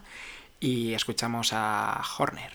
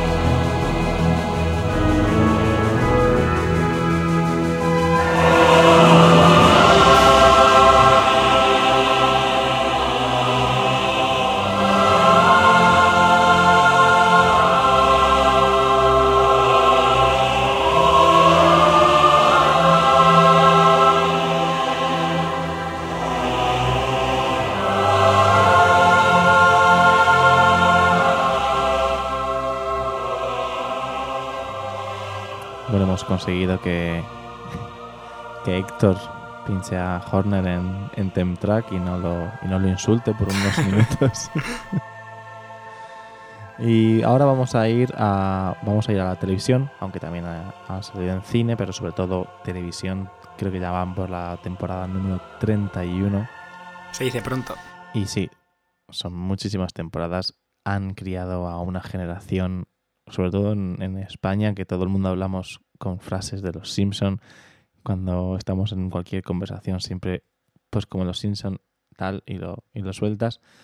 Y bueno es una banda sonora que fue compuesta en el año 89 por Danny Elfman y que fue compuesta según él en dos días y que es pues bueno es la más exitosa de la carrera sobre todo yo creo que la que más dinero le habrá dado en, en royalties por esto, por los 31 años, por luego las versiones que se han hecho para la película, por ejemplo. Y bueno, es una banda sonora de la que, aparte me ha influido mucho por la cantidad de veces que la he oído, es porque quiero remarcar eh, cómo suena, porque parece algo muy simple, pero que tiene un arreglo enorme detrás con los instrumentos que suenan, que muchas veces no nos paramos a pensar, pero si lo analizamos lleva muchísimas cosas muy bien hechas detrás. Y bueno, pues la, para, para, por informar también un poco, anécdota, pues es el acorde, o sea, el intervalo con el, con el que entra es una cuarta aumentada, el famoso tritono del diablo, y que bueno, a mí no me recuerda nada al diablo cuando está aplicada a los Simpsons. Pues vamos a ir con el con la sintonía de, de entrada de los Simpsons. Los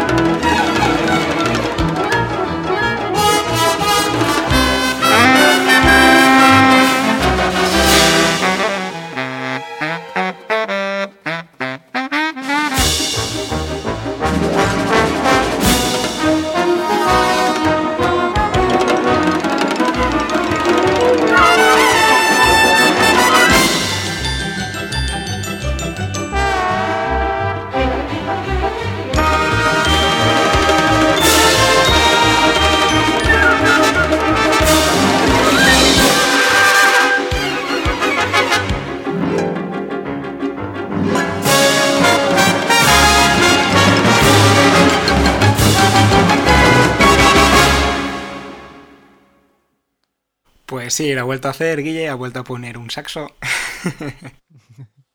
sí. Además, un saxo que se ha grabado muchísimas veces porque es el momento en el que Lisa hace un solo. Entonces, lo que se ha hecho durante los 30, 31 años es grabar varios y, meterlos, meter un riff diferente para darle un poco de dinamismo, porque es, la verdad es una, una, una sintonía muy larga. Normalmente en televisión siempre es una sintonía de 20-30 segundos y esta dura bastante más. Bueno, pues Daniel Elfman pues ya ha entrado en, el top 50. Pues de un compositor que no había aparecido hasta el momento, como era Danny Elfman, eh, vamos a ir a otro, y además es un nombre que, bueno, que sorprende que no haya salido hasta el momento, porque es otro de los grandes clásicos ¿no? de, la segunda mitad del siglo XX. Hablábamos antes ¿no? también pues, de los Jerry Goldsmith, pues ahora vamos a ir a John Barry, ¿no? Y dentro de lo que tiene John Barry, que he visto que que Guille también ha puesto un tema de él, como no, ahora cuando lo ponga pues todos sabéis por qué, porque es además, si conocierais a Guillermo pues, es que no le puede ir mejor, es como su tema. Y, pero yo me voy a ir a la banda sonora de, de una película que protagonizó Kevin Costner, que es Bailando con Lobos, y que creo que tiene pues uno de los temas más icónicos de, del cine, como es el tema de, de John Dunbar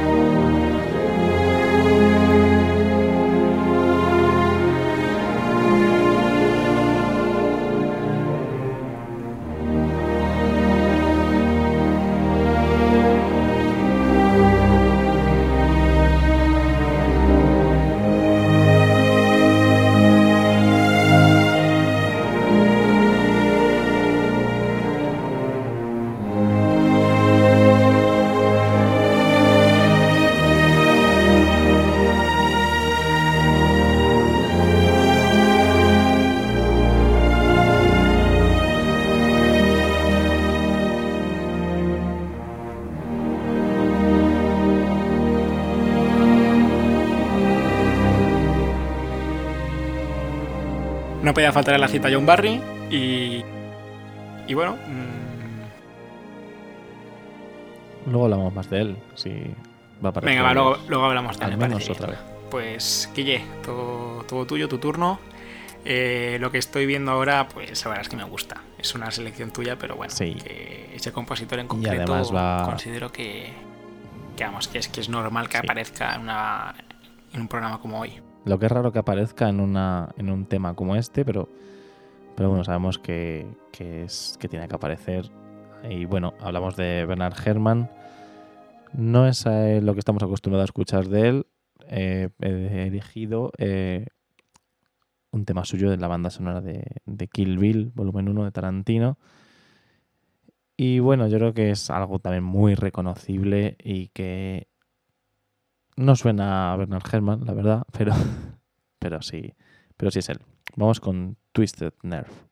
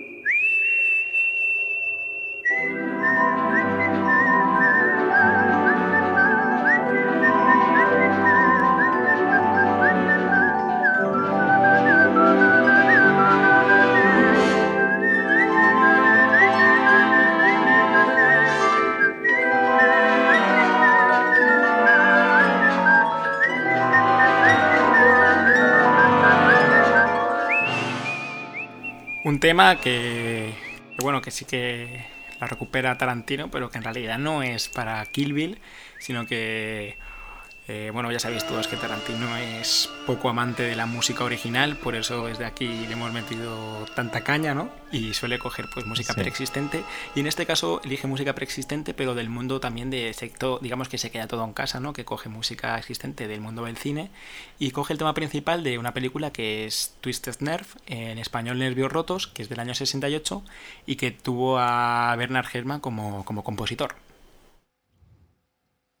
Eso es, ya sabemos que Tarantino ha cogido incluso a los Bravos para, su última película y que no sé si en realidad alguna vez tiene en una de sus nueve películas algo compuesto expresamente. tiene todo el, maltrato a Ennio Morricone, por ejemplo.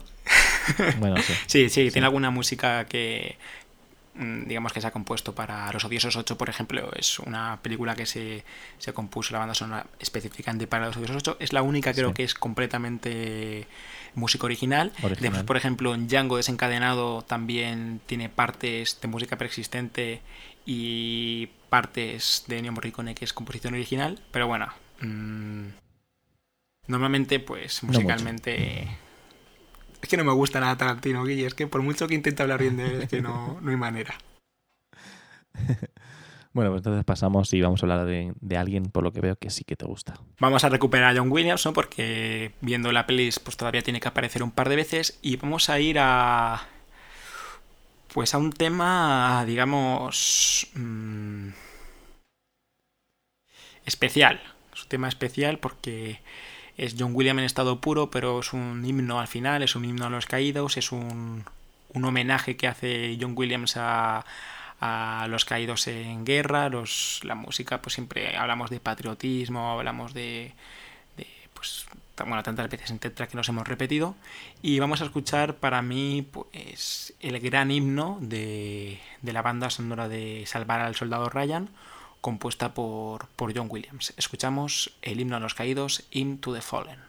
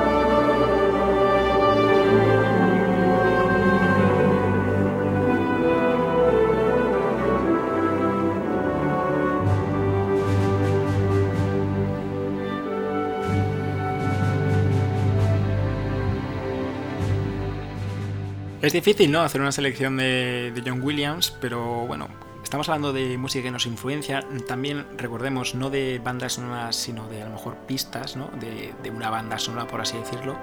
Y creo que es uno de los temas más redondos en cuanto a pista única, pista musical, uno de los más redondos porque tiene identidad propia, al final es un himno, tiene eh, se apoya en las imágenes, pero digamos que, es la música la protagonista y eso hace que, pues, bueno, que estos 6 minutos 10 que dura la pista y que os recomiendo que recuperéis en su totalidad en la, en la playlist del programa, pues bueno, hace que sea, no sé, pues un John Williams de 10, por así decirlo.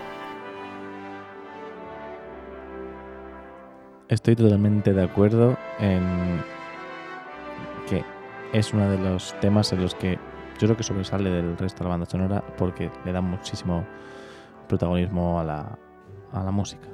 Y bueno, de un himno vamos a ir a algo muy diferente que yo he elegido por una esto es completamente una, bueno, el resto también, pero es una preferencia personal, es un tema que suena en Monstruos University, un tema que me parece espléndido, es un tema tocado por una, por una banda de metales al estilo de Nueva Orleans y que cuando la escuchas, no, estaba, no es una banda sonora compuesta expresamente para la película, sino que es un tema de una, de una banda que se cogió y se, se, puso en la película y que, bueno, vuelve a sonar un saxofón, suenan varios, y hay un solo de un saxofón barítono que me parece bestial.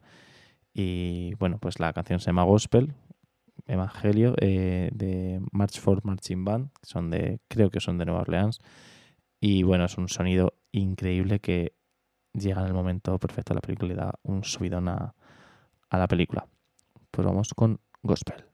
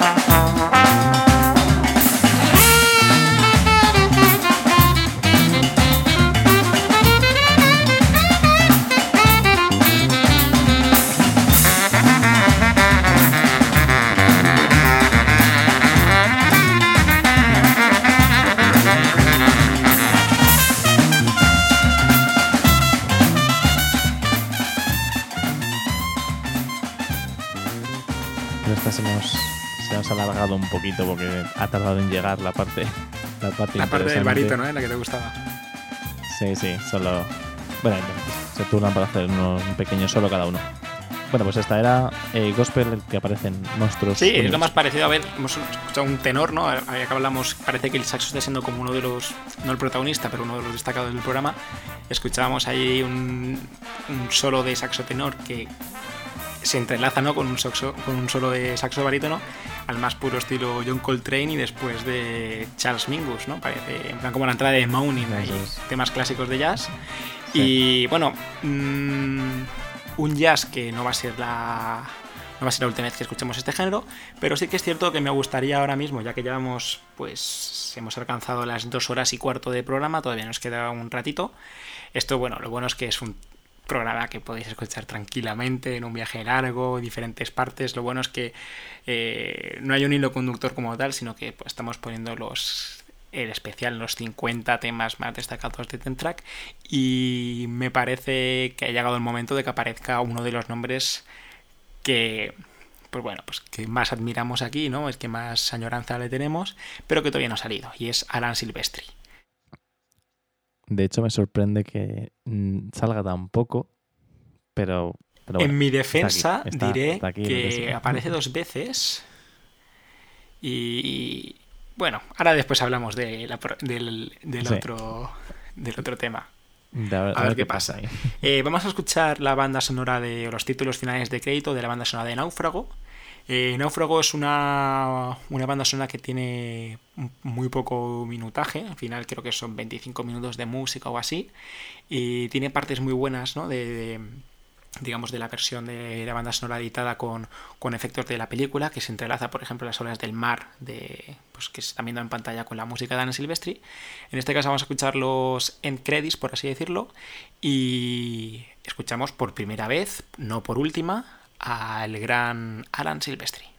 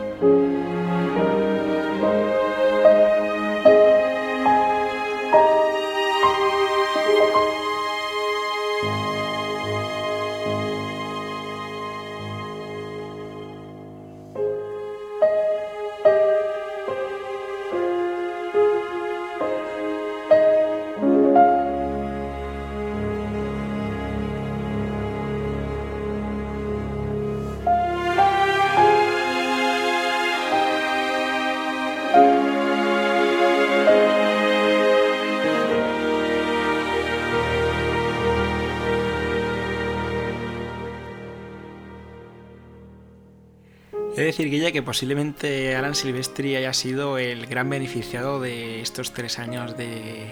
Personalmente, ¿eh? de estos tres años de. Bueno, no llegan, pero estas tres temporadas de Ten Track, porque es un compositor que siempre me había gustado, pero después trabajando, visionando nuevamente pues trabajos que, que ha hecho, el especial que le hicimos y tal, me doy cuenta de, lo bueno que es y cada día me gusta más. O sea, es un compositor que, que, además lo bueno es que sigue en activo, que creo que lo que está haciendo ahora pues ahora que ha hecho todos los temas de Marvel. Antes decías, hace tiempo que no, se hacen temas de que sales del cine tareando o, que identificando la música. Yo creo que, por ejemplo, la, música de los Vengadores de pam, pam, pam, pam, pam, pam. Al final yo creo que Alan Silvestri es de esa vieja escuela, pero que ha sabido modernizarse. Y, bueno, pues... Mm, lo normal de estos recopilatorios es poner las grandes bandas sonoras, tiene varias. Eh, la que estáis todos pensando, pues se aparecerá más tarde, no os preocupéis. Pero bueno, aquí tiene esta, este tema de títulos finales de crédito para Náufrago, que creo que, bueno, pues que es un Alan Silvestre muy intimista y que resume a la perfección ¿no? un poco lo que, lo que es el compositor americano. Eso tiene una línea de trabajo en la que creo que no hace nunca un tema que no busque que no busque la belleza, por así decirlo. Siempre hace unas melodías que, que entran muy bien al oído y que, y que intentan emocionar. O sea, incluso siendo épicas como la de los Vengadores, pero tienen una melodía pensada para ser, para ser bella. Y ahora vamos a ir a por alguien que va a sonar por segunda vez en la, en la tarde de hoy, tarde ya casi noche, y que era eh, Vangelis, el compositor griego, que decíamos que sigue, siempre es muy fiel a su estilo. Y bueno, la canción, el tema que yo, que yo he elegido es un, un clásico, es Carros de Fuego, y que, no sé, yo creo que es una melodía que todo el mundo hemos conocido cuando éramos pequeños. Yo la, la verdad no sé por qué la elegí, es la una de las primeras canciones que empiezas a tocar a lo mejor con el, con el piano porque es simple y con octavas ya le das una sonoridad muy grande. Y bueno, es Carro de Fuego, yo creo que no hace falta mucha presentación. Vamos con Vangelis.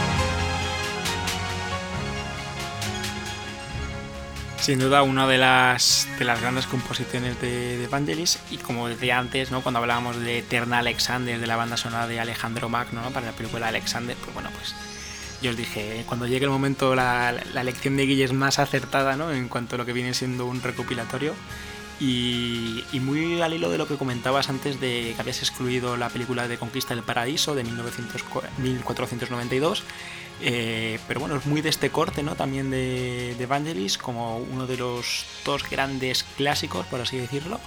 Y bueno, pues aquí, como no, en Temp Track sonando el compositor griego.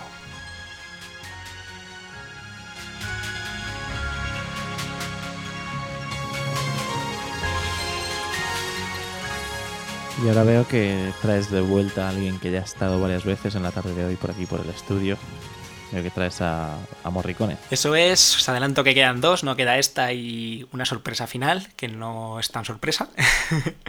y vamos a escuchar, que hasta el momento pues, pues no lo había hecho, ¿no? El, escuchar cositas de, de, de, Spaghetti Western. Vamos a escuchar eh, un tema de, de la banda sonora de Hasta que llegó su hora, y yo creo que, bueno, como decías antes, ¿no? Con el himno de la Fox, que decías que no hacía mucha falta la presentación, pues bueno, vamos a escuchar el, el tema final de, de, esta banda sonora de Morricone y bueno, pues a disfrutar, como siempre, vamos a poner la música bien alta y vamos a disfrutar de, del maestro Morricone.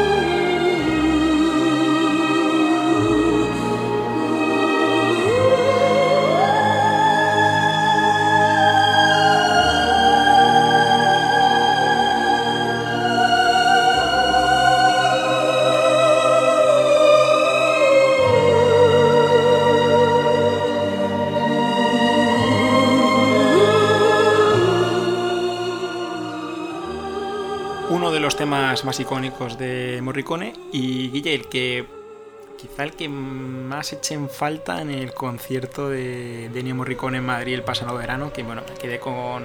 Al final hay tantas cosas que quieres escuchar, ¿no? De, de Morricone, fueron tres horas de concierto y me quedé con ganas de más, pero una de las que después al salir me di cuenta de que no se habían interpretado y dije, qué lástima porque, porque la verdad es que es un, es un temazo.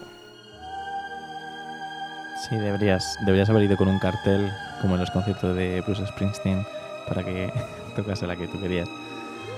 Y bueno, desde Italia vamos a irnos a Italia otra vez. Vamos a, ir con Nino Rota, creo que tenía que, tenía que sonar aquí en Temtrack.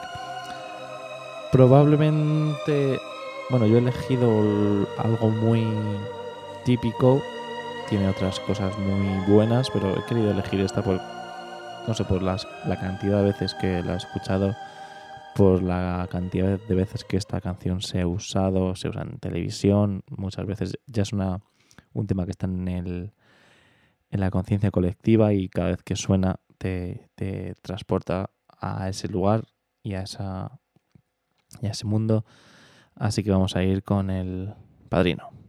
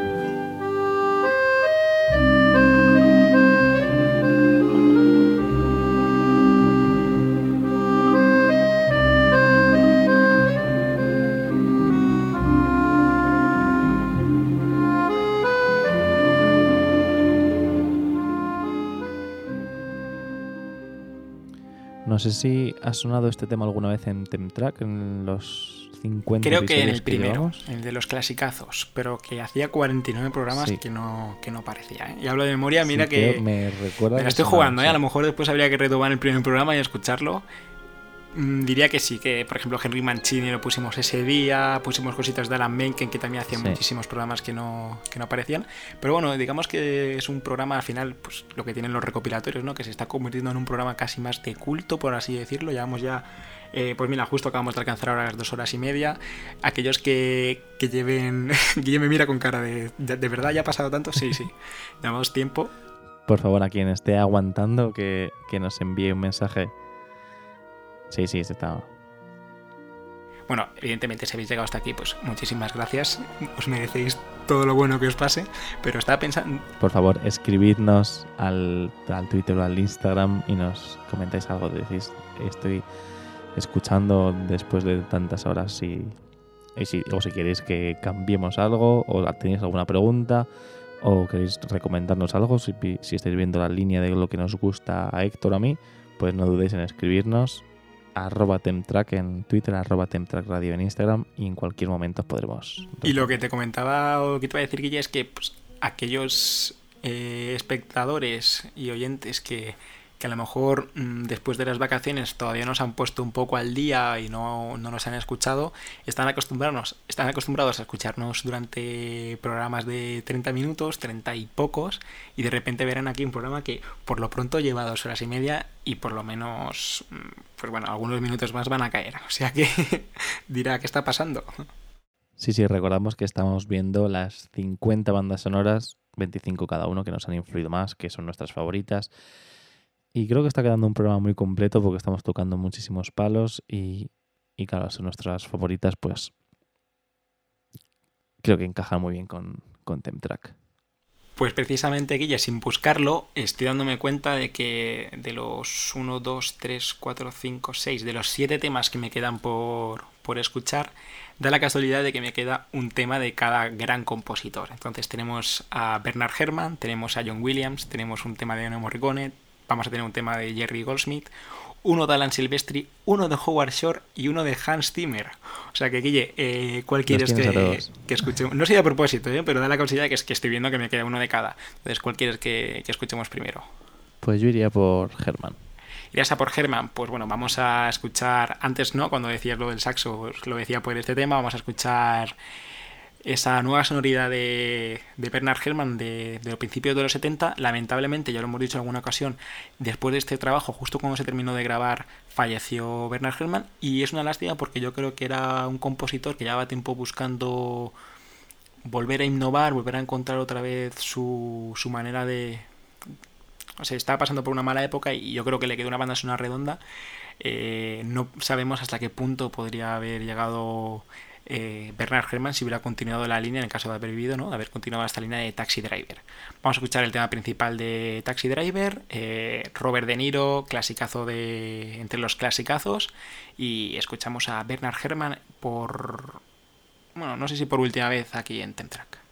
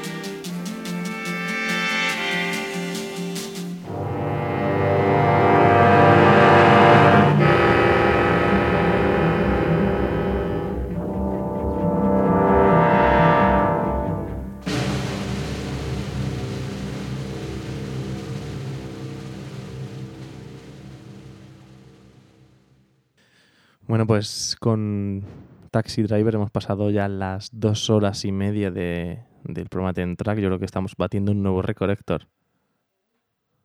Eh, parecen los podcasts estos de... ¿Has escuchado alguna vez la órbita de Endor? No. Pues son pues, un grupo de amigos ¿no? que se dedican a... A ver, en el buen sentido de la palabra, ¿no? A friquismos, ¿no? Cada, cada semana hablan de un tema, hay veces que hablan de videojuegos, a veces hablan de películas, ¿no? De, de libros también. Y son programas que duran, pues eso, tres horas y pico, tres horas, casi a veces cuatro horas. Y me siento un poco órbita de Endor en ese sentido. pues vamos a. Igual lo superamos, ¿eh? Hoy ya vamos por las dos horas y media, todavía nos queda un ratito. Y bueno, vamos a seguir con alguien que no podía faltar. Ahora es mi turno. He elegido a La La Land. También yo creo que es una de las películas que más veces he visto, más veces he visto, que más he escuchado. Probablemente sea la que más. Y bueno, no voy a ir a por el tema del principio, que no es mi favorito, sino voy a ir a por el segundo tema, que es Someone in the Crowd, y que personalmente sí es mi favorito. You got the invitation, you got the right address. You need some medication, the answer's always yes. A little chance encounter could be the one you've waited for. Just squeeze a bit more. Tonight we're on a mission. Tonight's the casting call. If this is the real audition, oh God, help us all. You make the right impression, then everybody knows your name. We're in.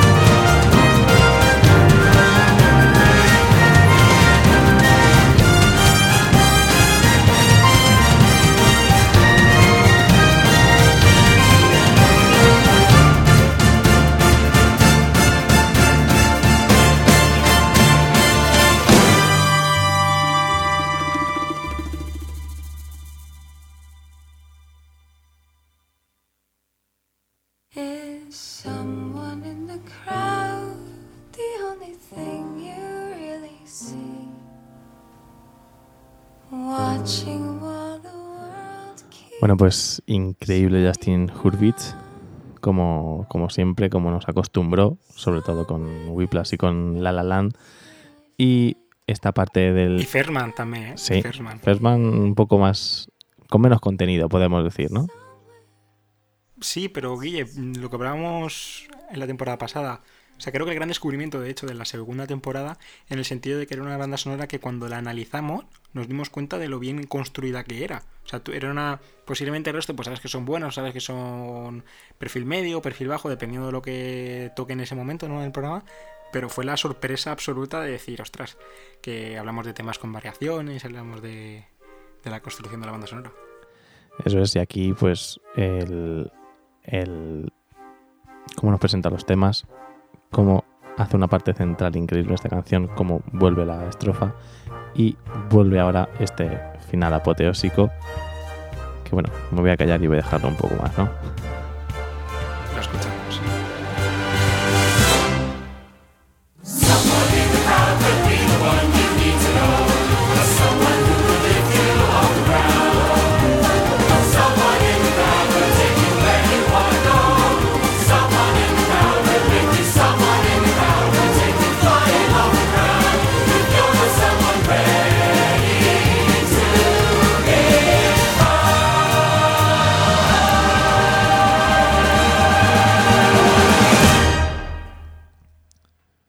Bueno, pues Justin Hurwitz no puede faltar. ¿Qué nos traes ahora, Héctor? Antes de seguir, Guille, ¿no te parece Audition un tema... O sea, posiblemente al final es un tema muy personal, ¿no? Te, mm, te habrá llegado, ¿no? Y habrá sido más importante y te gustará más este tema. Pero mm, yo tengo la sensación esta de que Audition fue como la gran... La gran canción posiblemente de este musical. Eso es, y además con Audition es que creo que hay varias versiones creo que lleva incluida los 12 minutos al final o 15 minutos de música, ¿no? Es que había, hay una al final del disco que es cuando, pues todo el final de La La que si la escuchas en Spotify tranquilamente ves que pasa toda la película por delante de tus ojos con todos los temas de uno en uno, se te vuelven a presentar y está muy muy bien construida. Sí, posiblemente los dos mejores, las dos mejores escenas, por así decirlo, porque por ejemplo City of Stars ha sido la gran eh, el gran tema ¿no? de la banda sonora, el más conocido, pero tampoco tiene una escena tan marcada o tan, tan reseñable, ¿no? Que haya. Pero bueno, está que decías tú con los cuatro vestidos, cada uno con parecen el parchís, ¿no? Saliendo ahí de, del apartamento y se van de fiesta. Por cierto, ¿tú has estado alguna vez en una fiesta así, la gente yéndose a la piscina en traje y tal? No, no, no, estaron con una fiesta en, Estados Unidos. Yo, por lo menos en España, no. Claro, porque además habla de, de, de, eso, de conocer gente en fiestas en Hollywood para poder entrar a ese mundillo, tanto creo que pasa eso con actores, con directores, con guionistas, con todo el mundo, pues contactos es como, funciona el tema. Pues chicos, de nuevamente otro, otra temporada más os recomendamos La La Land. Vamos a continuar y vamos a eh, despedir a, a uno de los compositores que, pues bueno, pues que ya hablamos en su momento, ¿no? concretamente la semana pasada, que fue Jerry Goldsmith, y lo despedimos no con punto y final, sino con punto y seguido, no en este programa, sino mm, porque todavía nos queda por, cerrar su trayectoria. Y vamos a escuchar eh, un tema. Em, para mí un tema, un tema cumbre en la trayectoria de Goldsmith. Coge, a ver, mm, aquí hay que explicarse un poco. La verdad estoy de acuerdo. Una ¿eh? banda una cumbre, pero, pero un tema me estás haciendo la señal de que quieres rebatir. No, no, no, que, te estoy diciendo que estoy, que estoy de acuerdo porque además es un Jerry Goldsmith muy tardío y llega algo que dices, eh, no me esperaba yo esto otra vez. A ver, mezcla un poquito de... Mm, es como un Goldsmith muy auténtico, ¿vale? No, no es Rudy, tampoco es a lo mejor lo último que hace al estilo de Mulan. Posiblemente esas dos bandas sonoras que acabo de mencionar son mejores que esta, que va a ser eh, Pequeños Guerreros. Pero hay un tema dentro de la banda sonora de Pequeños Guerreros que es el archiconocido, nunca mejor dicho lo de Archer, archiconocido Off to Gorgon y mezcla ese, esa parte más rítmica de Goldsmith, esa parte también más melódica, eh, no sé, tiene como una pequeña evolución este tema y, y suena tan bien como, como esto.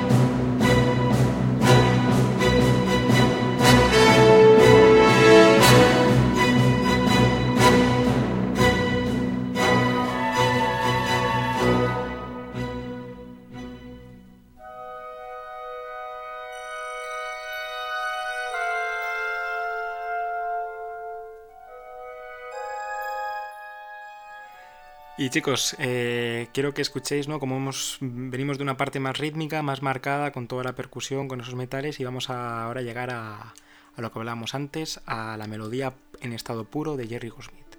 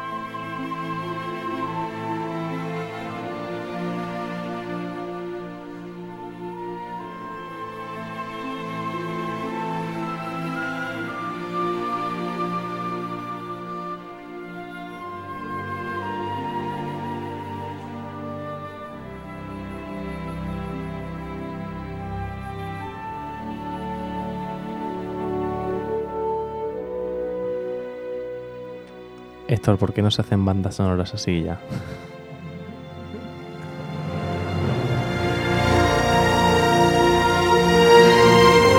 Es, es, increíble, al final es influir en estado puro. Eh, no sé, es que es lo que dices tú, son bandas sonoras que ya no triunfan tanto, no sé, no sé si es por estética, si es por década, todo tiene una evolución.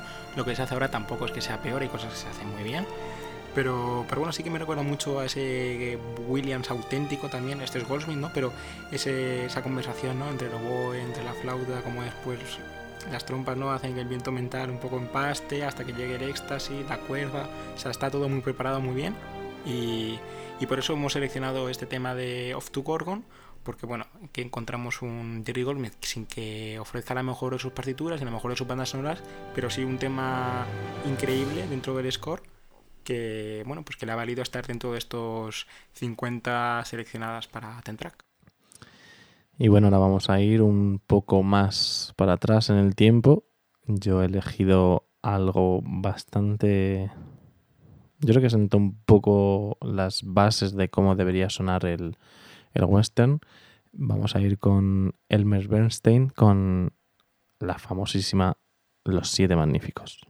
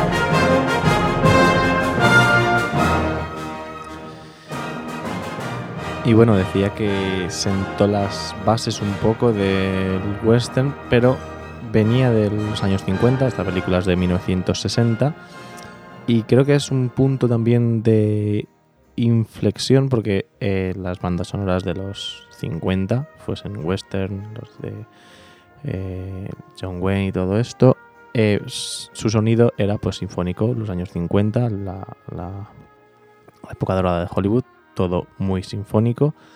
Y es lo que luego, en mitad de los 60, digamos que Ennio Morricone se cargó y empezó con una un, un sinfonismo mucho más reducido, menos instrumentos, metiendo instrumentos y, y, muchísimos efectos.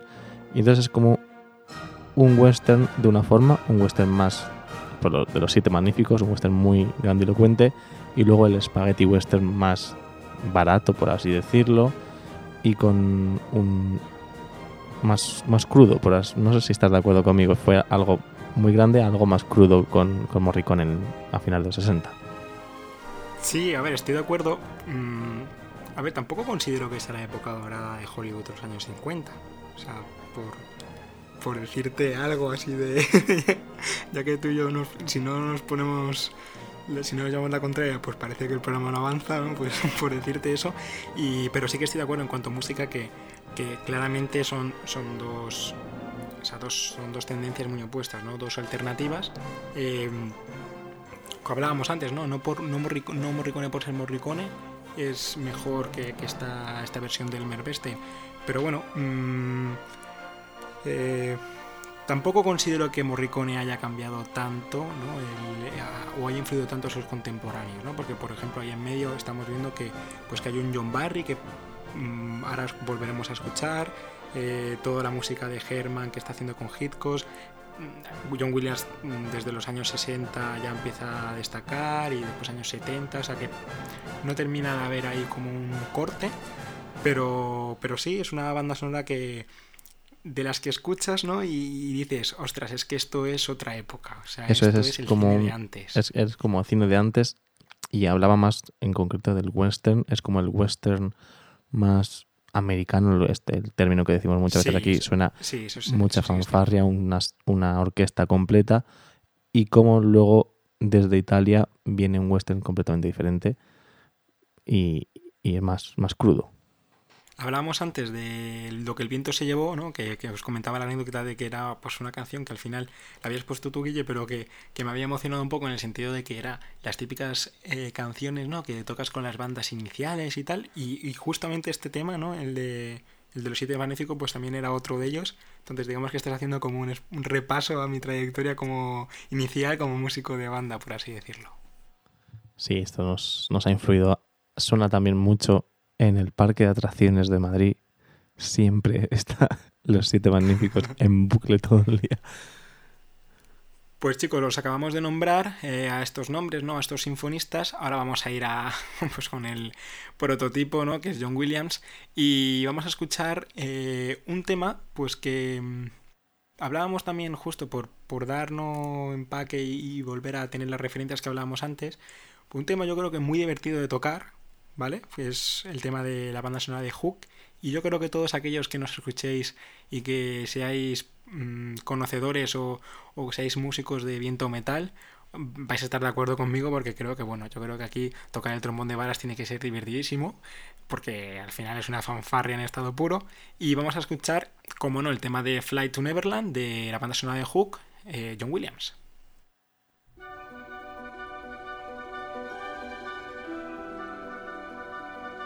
Thank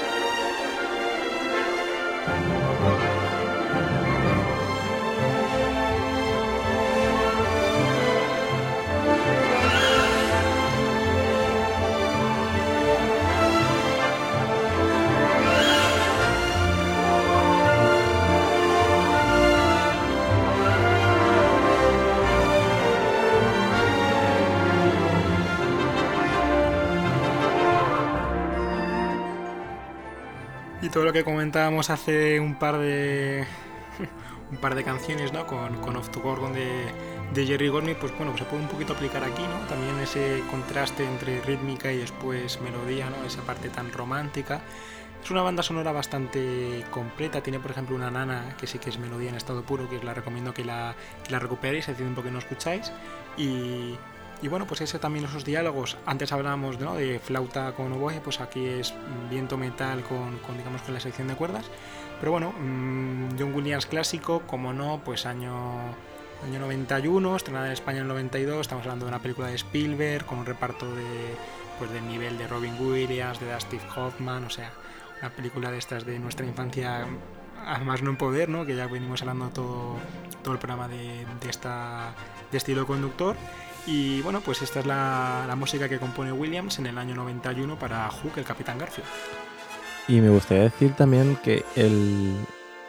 Me estaba fijando que suena un poco a, a Harry Potter. A ver, es que el, John Williams también. Por eso, pero el principio es como, habría que analizarlo más detenidamente, pero el, los movimientos estos de la madera de papam, papam, es como... ¿Qué tiene algo que ver? Es Williams, son sus cosas, él puede hacer, reutilizar lo que él quiera. Sí, por, por decirte en plan... Al final, imagínate, son niños, ¿no? Porque Peter Pan es, ¿no? Peter Pan y los niños perdidos, al final es un poco, pues como decir Harry Potter y Gryffindor. Sí. Entonces, pues sí, es la, la célula que, y la fórmula que utiliza Williams. Y Guille, creo que vas a poner ahora, porque estoy viendo la playlist, vas Estoy... a poner la... Aquí voy a ir a por ti. Me van a sangrar los oídos ahora, ¿no? Aquí voy a por ti porque, porque sé cuánto te gusta.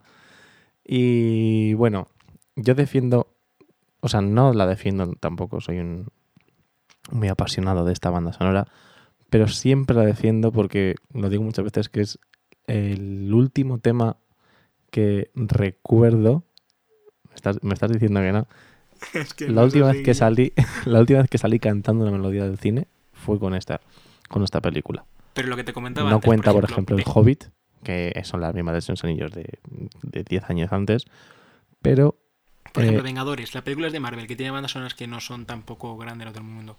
¿Tú no eres ahora capaz de, de, de recuperar pero el tema tienes- de Avengers? Por claro, ejemplo, pero tienes ¿eh? solo ese tema, solo ese tema porque es para eso.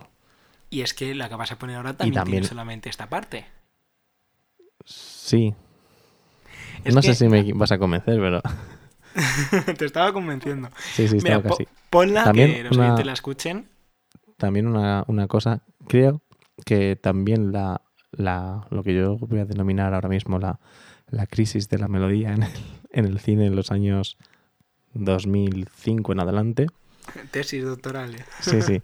Creo que viene también porque las melodías que se nos quedaban, bueno, me refiero después del sinfonismo, muchas venían de, de bandas sonoras que eran de trilogías o de, o de sagas, véase Harry Potter, véase El Señor de los Anillos. Entonces, Pirata del Caribe, que es la que vamos a escuchar. Entonces, son el mismo tema que se escucha en varias películas y por eso se queda un poco más en, el, en la memoria colectiva. Ahora mismo eso es lo que pasa con los Avengers. O sea, ahí voy a, voy a llegar por otro lado a tu conclusión de que el tema de los Avengers es más memorable y creo que es por eso es cuando si te ponen una melodía muchas veces en distintas películas, al final te, te, te quedas con ella. Pero bueno, vamos a escuchar Piratas del Caribe, aunque Héctor la odie.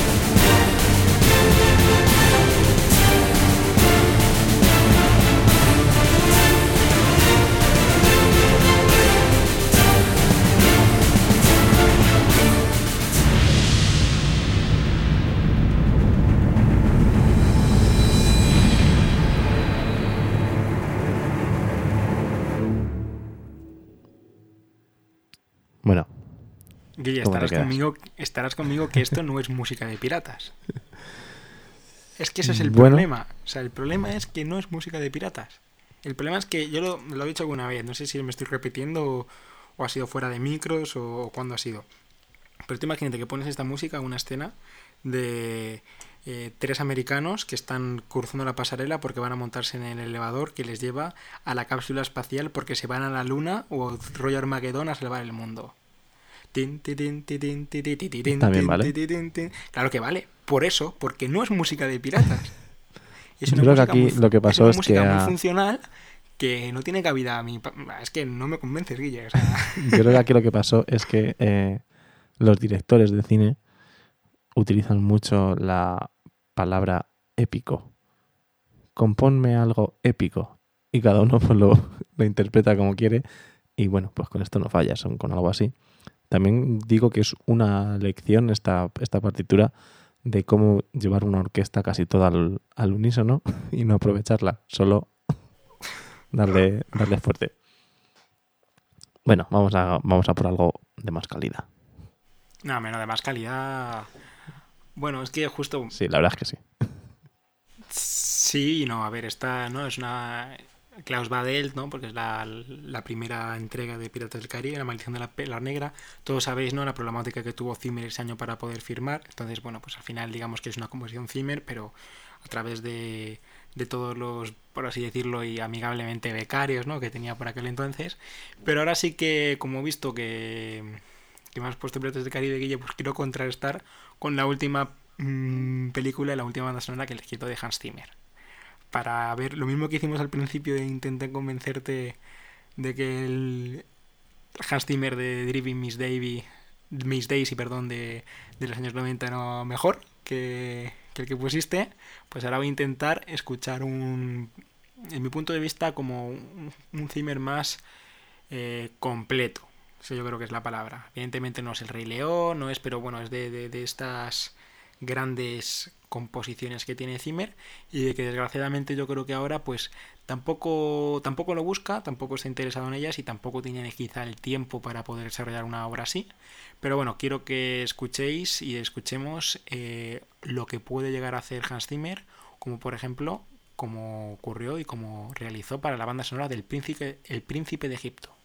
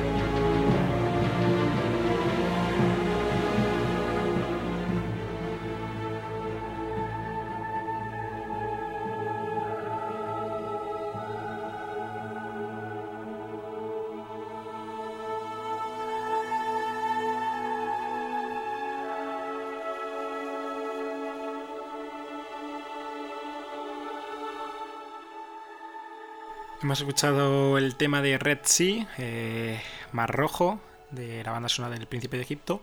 Y tampoco considero que sea, este el mejor clip, ¿no? El que tenga más entidad o el más destacado de toda la banda sonora, porque por ejemplo hay uno, eh, estaba aquí repasando ¿no? el score, sin escucharlo sé que el de Burning Bass era un temazo y después también hay alguno de Oliver I Wanted, pero ya son corales, ya son con, voz protagonista, con voz solista. El, tema de títulos iniciales de crédito del Príncipe de Egipto, que tiene ese nombre. Y como no, pues tan la gran. el tema tan. Estamos aquí las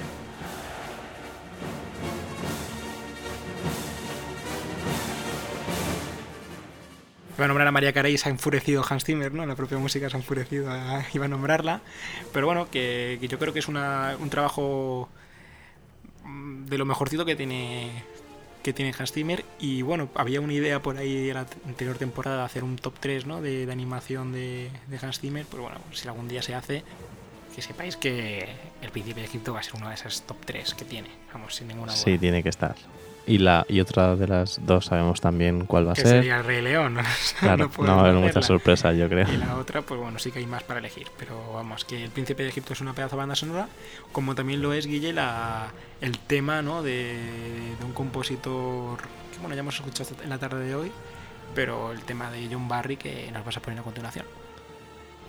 Eso es, vamos a ir a por John Barry otra vez, la película que le dio el Oscar en 1985 y bueno, yo creo que nos estamos retratando bastante en, el, en este especial de 50 canciones. No hemos puesto ninguno de los dos bandas sonoras como La Llegada, ni bandas sonoras de, ese corte. Al final, también un poco pensando que, el estilo de este programa son las 50 de Ten Track de quienes más nos han influido. O sea, a mí La Llegada hace dos años que Johan Johansson, tres que.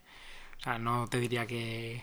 que de hecho, tú te has sido más arriesgado porque yo he sido como muy central de años 80, 90 y primera década de, del siglo de este siglo, pero tú sí que has elegido música más antigua, has elegido cosas más modernas como Interestelar o como La La Land, que yo no, no llevo a poner. O sea que tú en ese sentido has sido muchísimo más abierto. Y de momento tengo reservada una mucho más antigua que la, que la voy a poner. Pero bueno, ahora vamos a ir donde íbamos con John Barry, eh, Oscar 1985 por Memorias de África.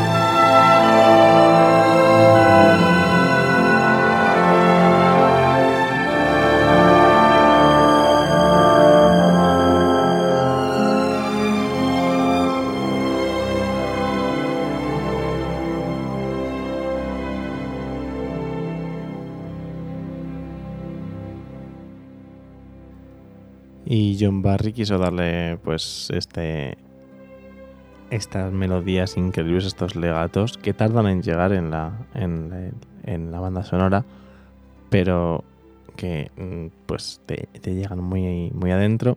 Pero también te quería decir que, bueno, esta banda sonora también tiene un peso muy, muy importante.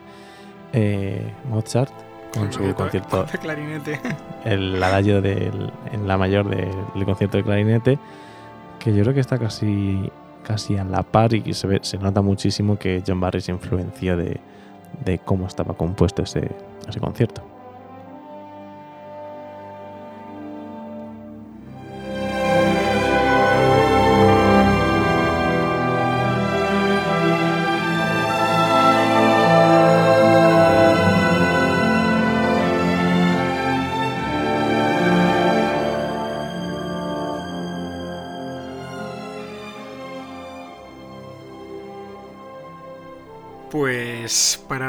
Poquito, ¿no? Con estas melodías tan auténticas, ¿no? Y al más, al más puro estilo John Barry.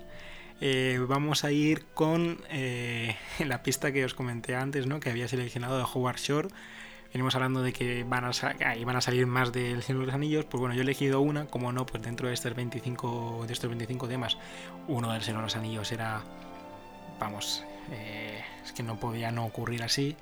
Y vamos a escuchar el tema de The Breaking of the Fellowship, de, la banda sonora de la Comunidad del Anillo. Y bueno, pues vamos a volver a escuchar a Howard Shore, que la verdad es que el pobre pues ha aparecido tres veces, que está bastante bien, pero lo hemos puesto por prácticamente lo mismo, porque hemos ido variando de las dos torres a la comunidad. O sea que bueno, escuchamos a Howard Shore.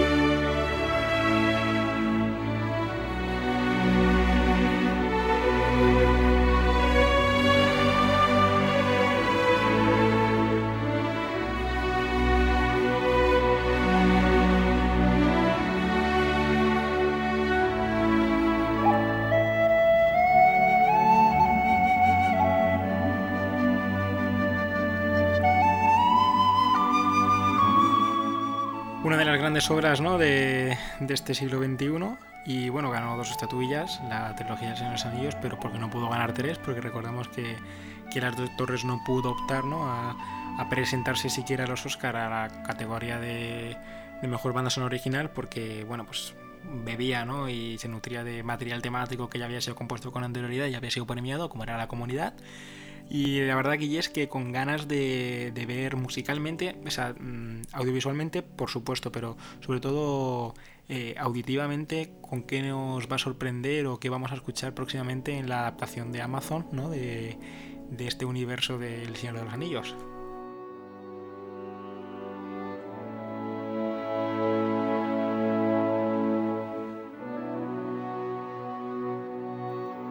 ¿Tenemos fecha de estreno o todavía? Eh, creo que 2021, hablo de memoria, ¿eh? No, no sé decirte, tampoco falta tanto, creo. O sea, falta bueno, un hay que añito o esperar un poquito. Sí, sí. Bueno, bueno, tenemos paciencia. Eh, y bueno, yo ya nos vamos acercando al final, quedan unas cuantas todavía. Sí, unas cuantas. Pero bueno, yo voy a irme a John Williams. Yo no lo, no lo he puesto mucho, pero eh, hay algo que nos ha influenciado creo que a todo el mundo, algo que ha entrado en el imaginario colectivo, algo que todo el mundo tiene en la cabeza. Y bueno, es, yo creo que es de estas que no necesitan presentación, ¿no? Porque todo el mundo sabe lo que es. Solo voy a decir, creo que hay tres películas, ¿no? De, es una saga también, pero una. Nadie, creo que nadie ha visto la segunda ni la tercera, ¿no? Bueno, vamos a ir con John Williams y no la presento.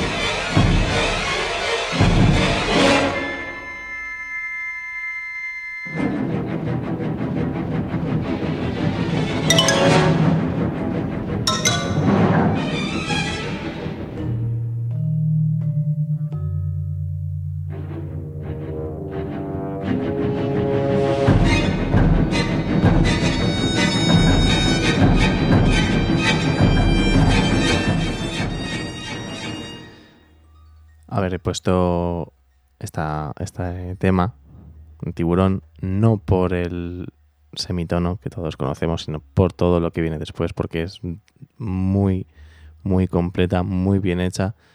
Y la gente, pues bueno, solo recuerda el, semitono del principio de los contrabajos, pero la cosa viene, viene más cargada después.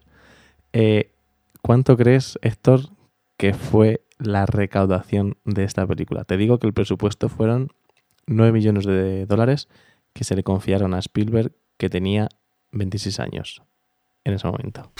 Mm, A ver, es. Se considera como un prototipo de taquillazo, ¿no? En el sentido de tiburón de un presupuesto bajo, porque al final ten en cuenta que para ahorrar presupuesto, hasta muchas veces no aparecía el tiburón, sino que era el propio John Williams, ¿no? El que musicalmente te estaba ahí dando la Sí, sí. referencia. Entonces, no sé, mm, que multiplicase por 40, por ejemplo, la recaudación. Pues con 9 millones de, de- de presupuesto, con un Spielberg con 26 años, la taquilla fue de 470 millones Pues de dólares. He tirado bien, ¿eh? He tirado el triple ahí. Sí, sí, Ha sí, tocado- sí. Por lo menos ha tocado tablero. y estoy de acuerdo. La verdad es que nunca, con tan poquito, ¿no? Con un intervalo de segunda menor, pues es difícil construir tanto, ¿no? Está la típica anécdota, ¿no? Que siempre contamos aquí en los programas de que hablamos de cine, cuando hablamos de tiburón, y que cuando llega John Williams a enseñarle, ¿no? La, el, digamos, el, la música elegida para tiburón, se sienta al piano y hace tin tan. Y Spielberg se queda Y en plan de. "¿Y Bueno, ¿y qué? Pues muy bien. Y Williams le dice, no, claro, claro, es que mira, es que es brutal. Tin, tan. bueno, cosas de genios. También hay que darle enhorabuena a Williams por convencer a la productora de que eso iba a funcionar. Sin, porque claro, ahora si, hay- si un director o una productora te pide material para, para hacer una banda sonora, pues con las herramientas actuales tú le compones una obra que ya suena casi como una orquesta. Pero en el año 75 había que tirar de imaginación y conseguir explicarle delante de un piano a un director y una productora que teóricamente no saben mucho de música de que tienen que pagarte por hacer esto. O sea que creo que John Williams ahí anduvo muy, muy convincente. Pues después de escuchar el, intervalo ¿no? de, segunda menor, el semitono de, de John Williams, nos vamos a escuchar uno de los temas eh, centrales y, bueno, es, es que es difícil ¿no? explicar esta banda sonora, el tema que, que he elegido a continuación. Posiblemente hablabas tú cuando hablabas de La La Land, ¿no? que era como el tema que más o de los que más habías escuchado. Yo posiblemente si tuviera que hacer un ranking de, de escuchas, pues seguramente aparecería el tema de, de Cinema Paradiso, que es el que vamos a escuchar a continuación, como uno de los más destacados y los más reproducidos. Y bueno, vamos a un poco cortar, ¿no? A cambiar de, estilo, de género. Nos vamos de ese terror psicológico de, de John Williams con, con Tiburón al más puro lirismo, al éxtasis eh, sentimental, ¿no? A través de las de, la- de las notas de Ennio Morricone y bueno pues eh, una película que yo consideraría Guilla que es de que es mi favorita. O sea incluso hasta ese punto diría yo. La verdad es que me, me gusta mucho el, el ambiente ese de porque esa Italia de los años 60 yo creo que se parece no lo viví pero yo creo que se parece mucho a lo que pudo ser España no en, en los años 60 esa parte del cine esa parte de, de- de- de- del- chico de- del ese primer amor de verano todo, todo lo que ocurre al final es que está es un, una pedazo de película de Giuseppe Tornatore. Y bueno, pues eh, como no, la banda sonora está muy a la altura de, de ese trabajo. Bueno, pues después de dos temporadas hemos que hemos conseguido que Héctor admita que su película favorita es la que todos sabíamos. y su compositor favorito es quien todos sabemos, así que vamos a, a escucharlo.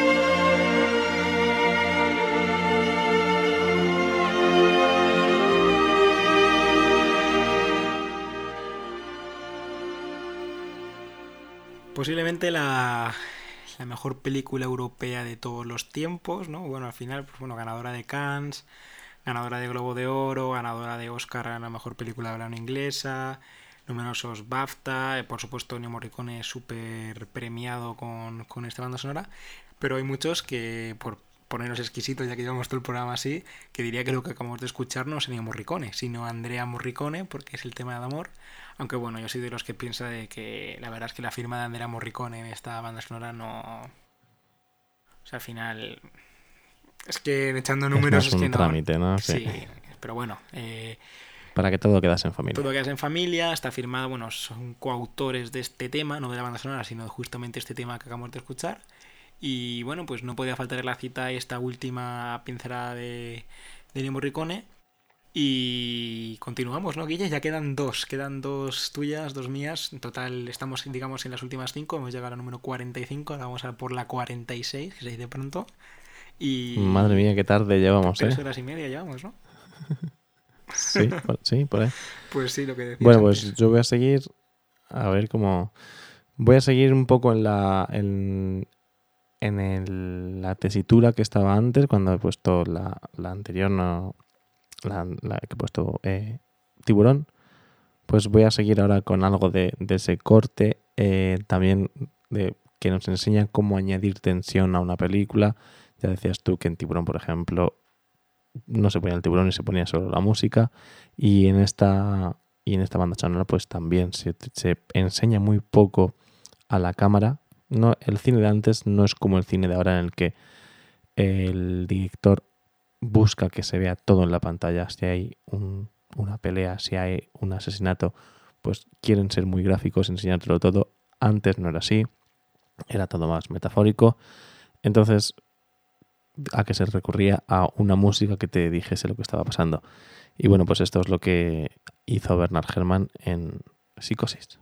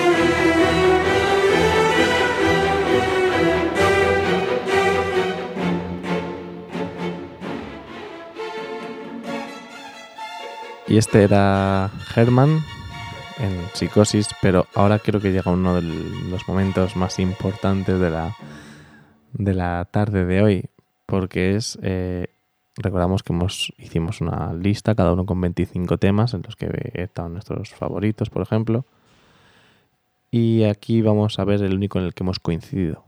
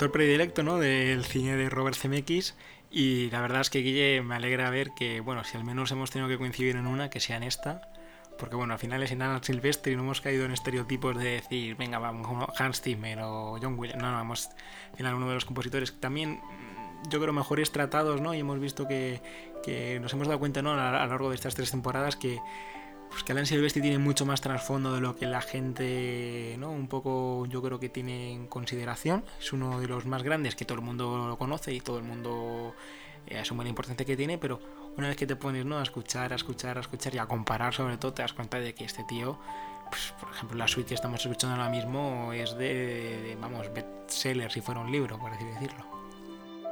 Pues nadie puede decir nada malo de, Alan Silvestri. Yo creo que es como el, el Iniesta de los compositores.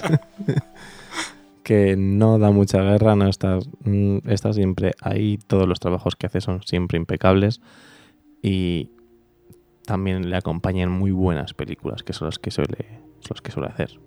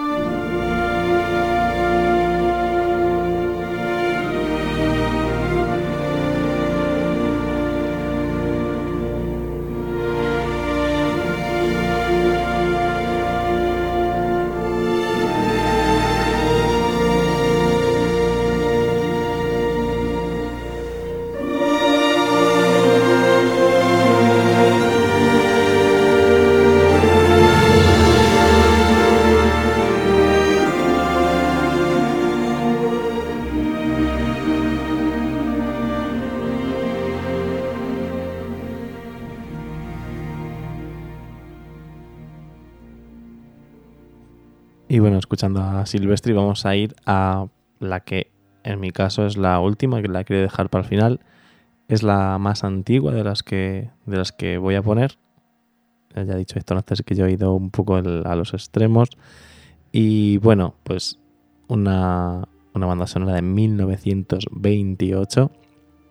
Y bueno, ¿por qué es? Porque creo que es mítica y porque creo que debería estar aquí pues es la, primera banda sonora que se hizo para, para dibujos animados en Disney, aunque ya se había hecho con anterioridad en algunos experimentos, pero fue la primera que se hizo en la que aparece Mickey Mouse.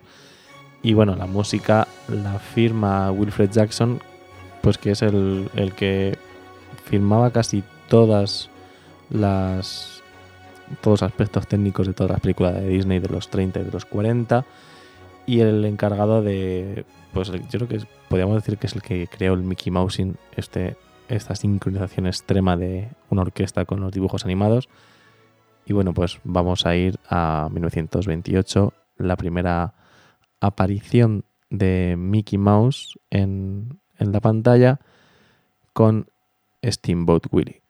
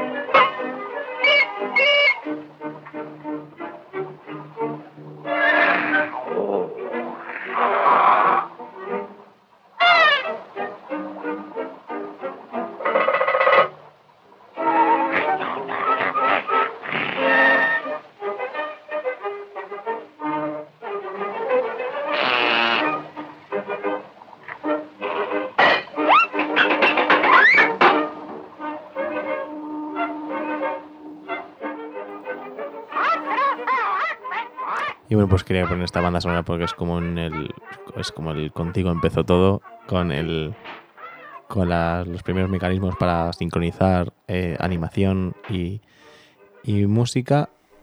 Y Qué bueno, bonito el guiño, creo ¿eh? que ya vamos a ir. de Mickey Mouse. Sí, sí, sí. y ahora ya vamos a ir a por la última canción que, que Héctor me había pedido que, que quería para él. Y creo que es bastante especial también. Sí, la quería la última porque es posiblemente la más larga. Después, bueno, os dejaremos como siempre en redes sociales la playlist. Creo que además, especialmente este programa merece muchísimo la playlist. Eh, al final son 50 temas que, bueno, pues os podrán gustar algunos más, otros menos, pero, pero sí que es cierto que, que es de, de- de agradecida de escuchar, ¿no? A pesar de que estamos escuchando ahora música del año 28, ¿no? Pero es una, una playlist eh, muy agradecida de, pues eso, de ponértela con los cascos y disfrutar de, la música de cine, pero considero que hay una que está...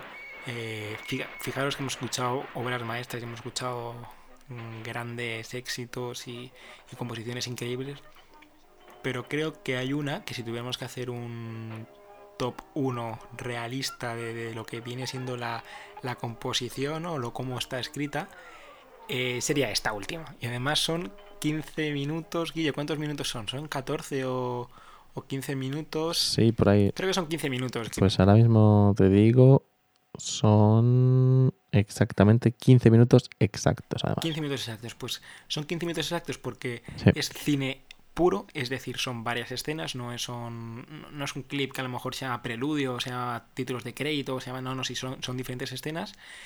Por supuesto, estábamos hablando de escenas filmadas por Spielberg y con música de John Williams, no podía faltar a la cita. Y vamos a escuchar la que yo considero que es eh, la mejor composición de las 50, es muy personal, ¿no? Pero la mejor composición de las 50 que hemos escuchado. Y vamos a escuchar, Guille, si me dejas, si me, me das autorización, eh, un clip de la banda sonora de ET, el extraterrestre. Eso es, nos despedimos hasta dentro de dos semanas. Acabamos con ET, nuestro programa número 50 y que bueno, os queremos dar las gracias a todos los que nos seguís cada, cada semana. Gracias a ti, Héctor, por haber conseguido aguantar hoy este programa. Hemos, lo hemos conseguido. Y bueno, si quieres decir algo. Sí, no, deciros que, a ver, eh, seguramente mmm, pocos habréis llegado hasta aquí, nos estáis escuchando ahora, porque muchos habrán quedado por el camino, o, o a lo mejor mm, estáis escuchando este programa en, en, muchísimas partes, en el sentido de que empezasteis a lo mejor hace dos semanas y ahora nos escucháis, ¿no? Después de, de poder sacar estas tres horas y media, bueno, pues van a, vamos a llegar a las cuatro horas, yo creo, al final con este tema, y os pediría que, ya que habéis hecho este esfuerzo, que pues que no cortéis ahora el clip, sino que disfrutéis de estos últimos 15 minutos, porque de verdad merecen la pena. Y por mi parte eso es todo, Guille. Yo creo que esto ha sido un especial en toda regla porque eh, dudo que volvamos a hacer una cosa de este calibre. Primero porque no tiene sentido, es muchas horas ya dando, dándole a las cuerdas. Y, bueno, pues Temtrack sigue. Ahora pues ya estamos cuesta abajo, ¿no? Para llegar al centenario con ganas de, continuar y nos vemos la semana que viene, pues todavía con un tema por determinar porque le hemos dedicado tantos esfuerzos ¿no? a este especial 50 aniversario que no tenemos en mente todavía nada, pero bueno, algo chulo seguro que cae. Y nada, Guille, gracias por también por la parte que te toca, que es estar aquí cuatro horas también hablando. Y si te parece, pues bueno, pues nos despedimos con John Williams hasta la semana que viene.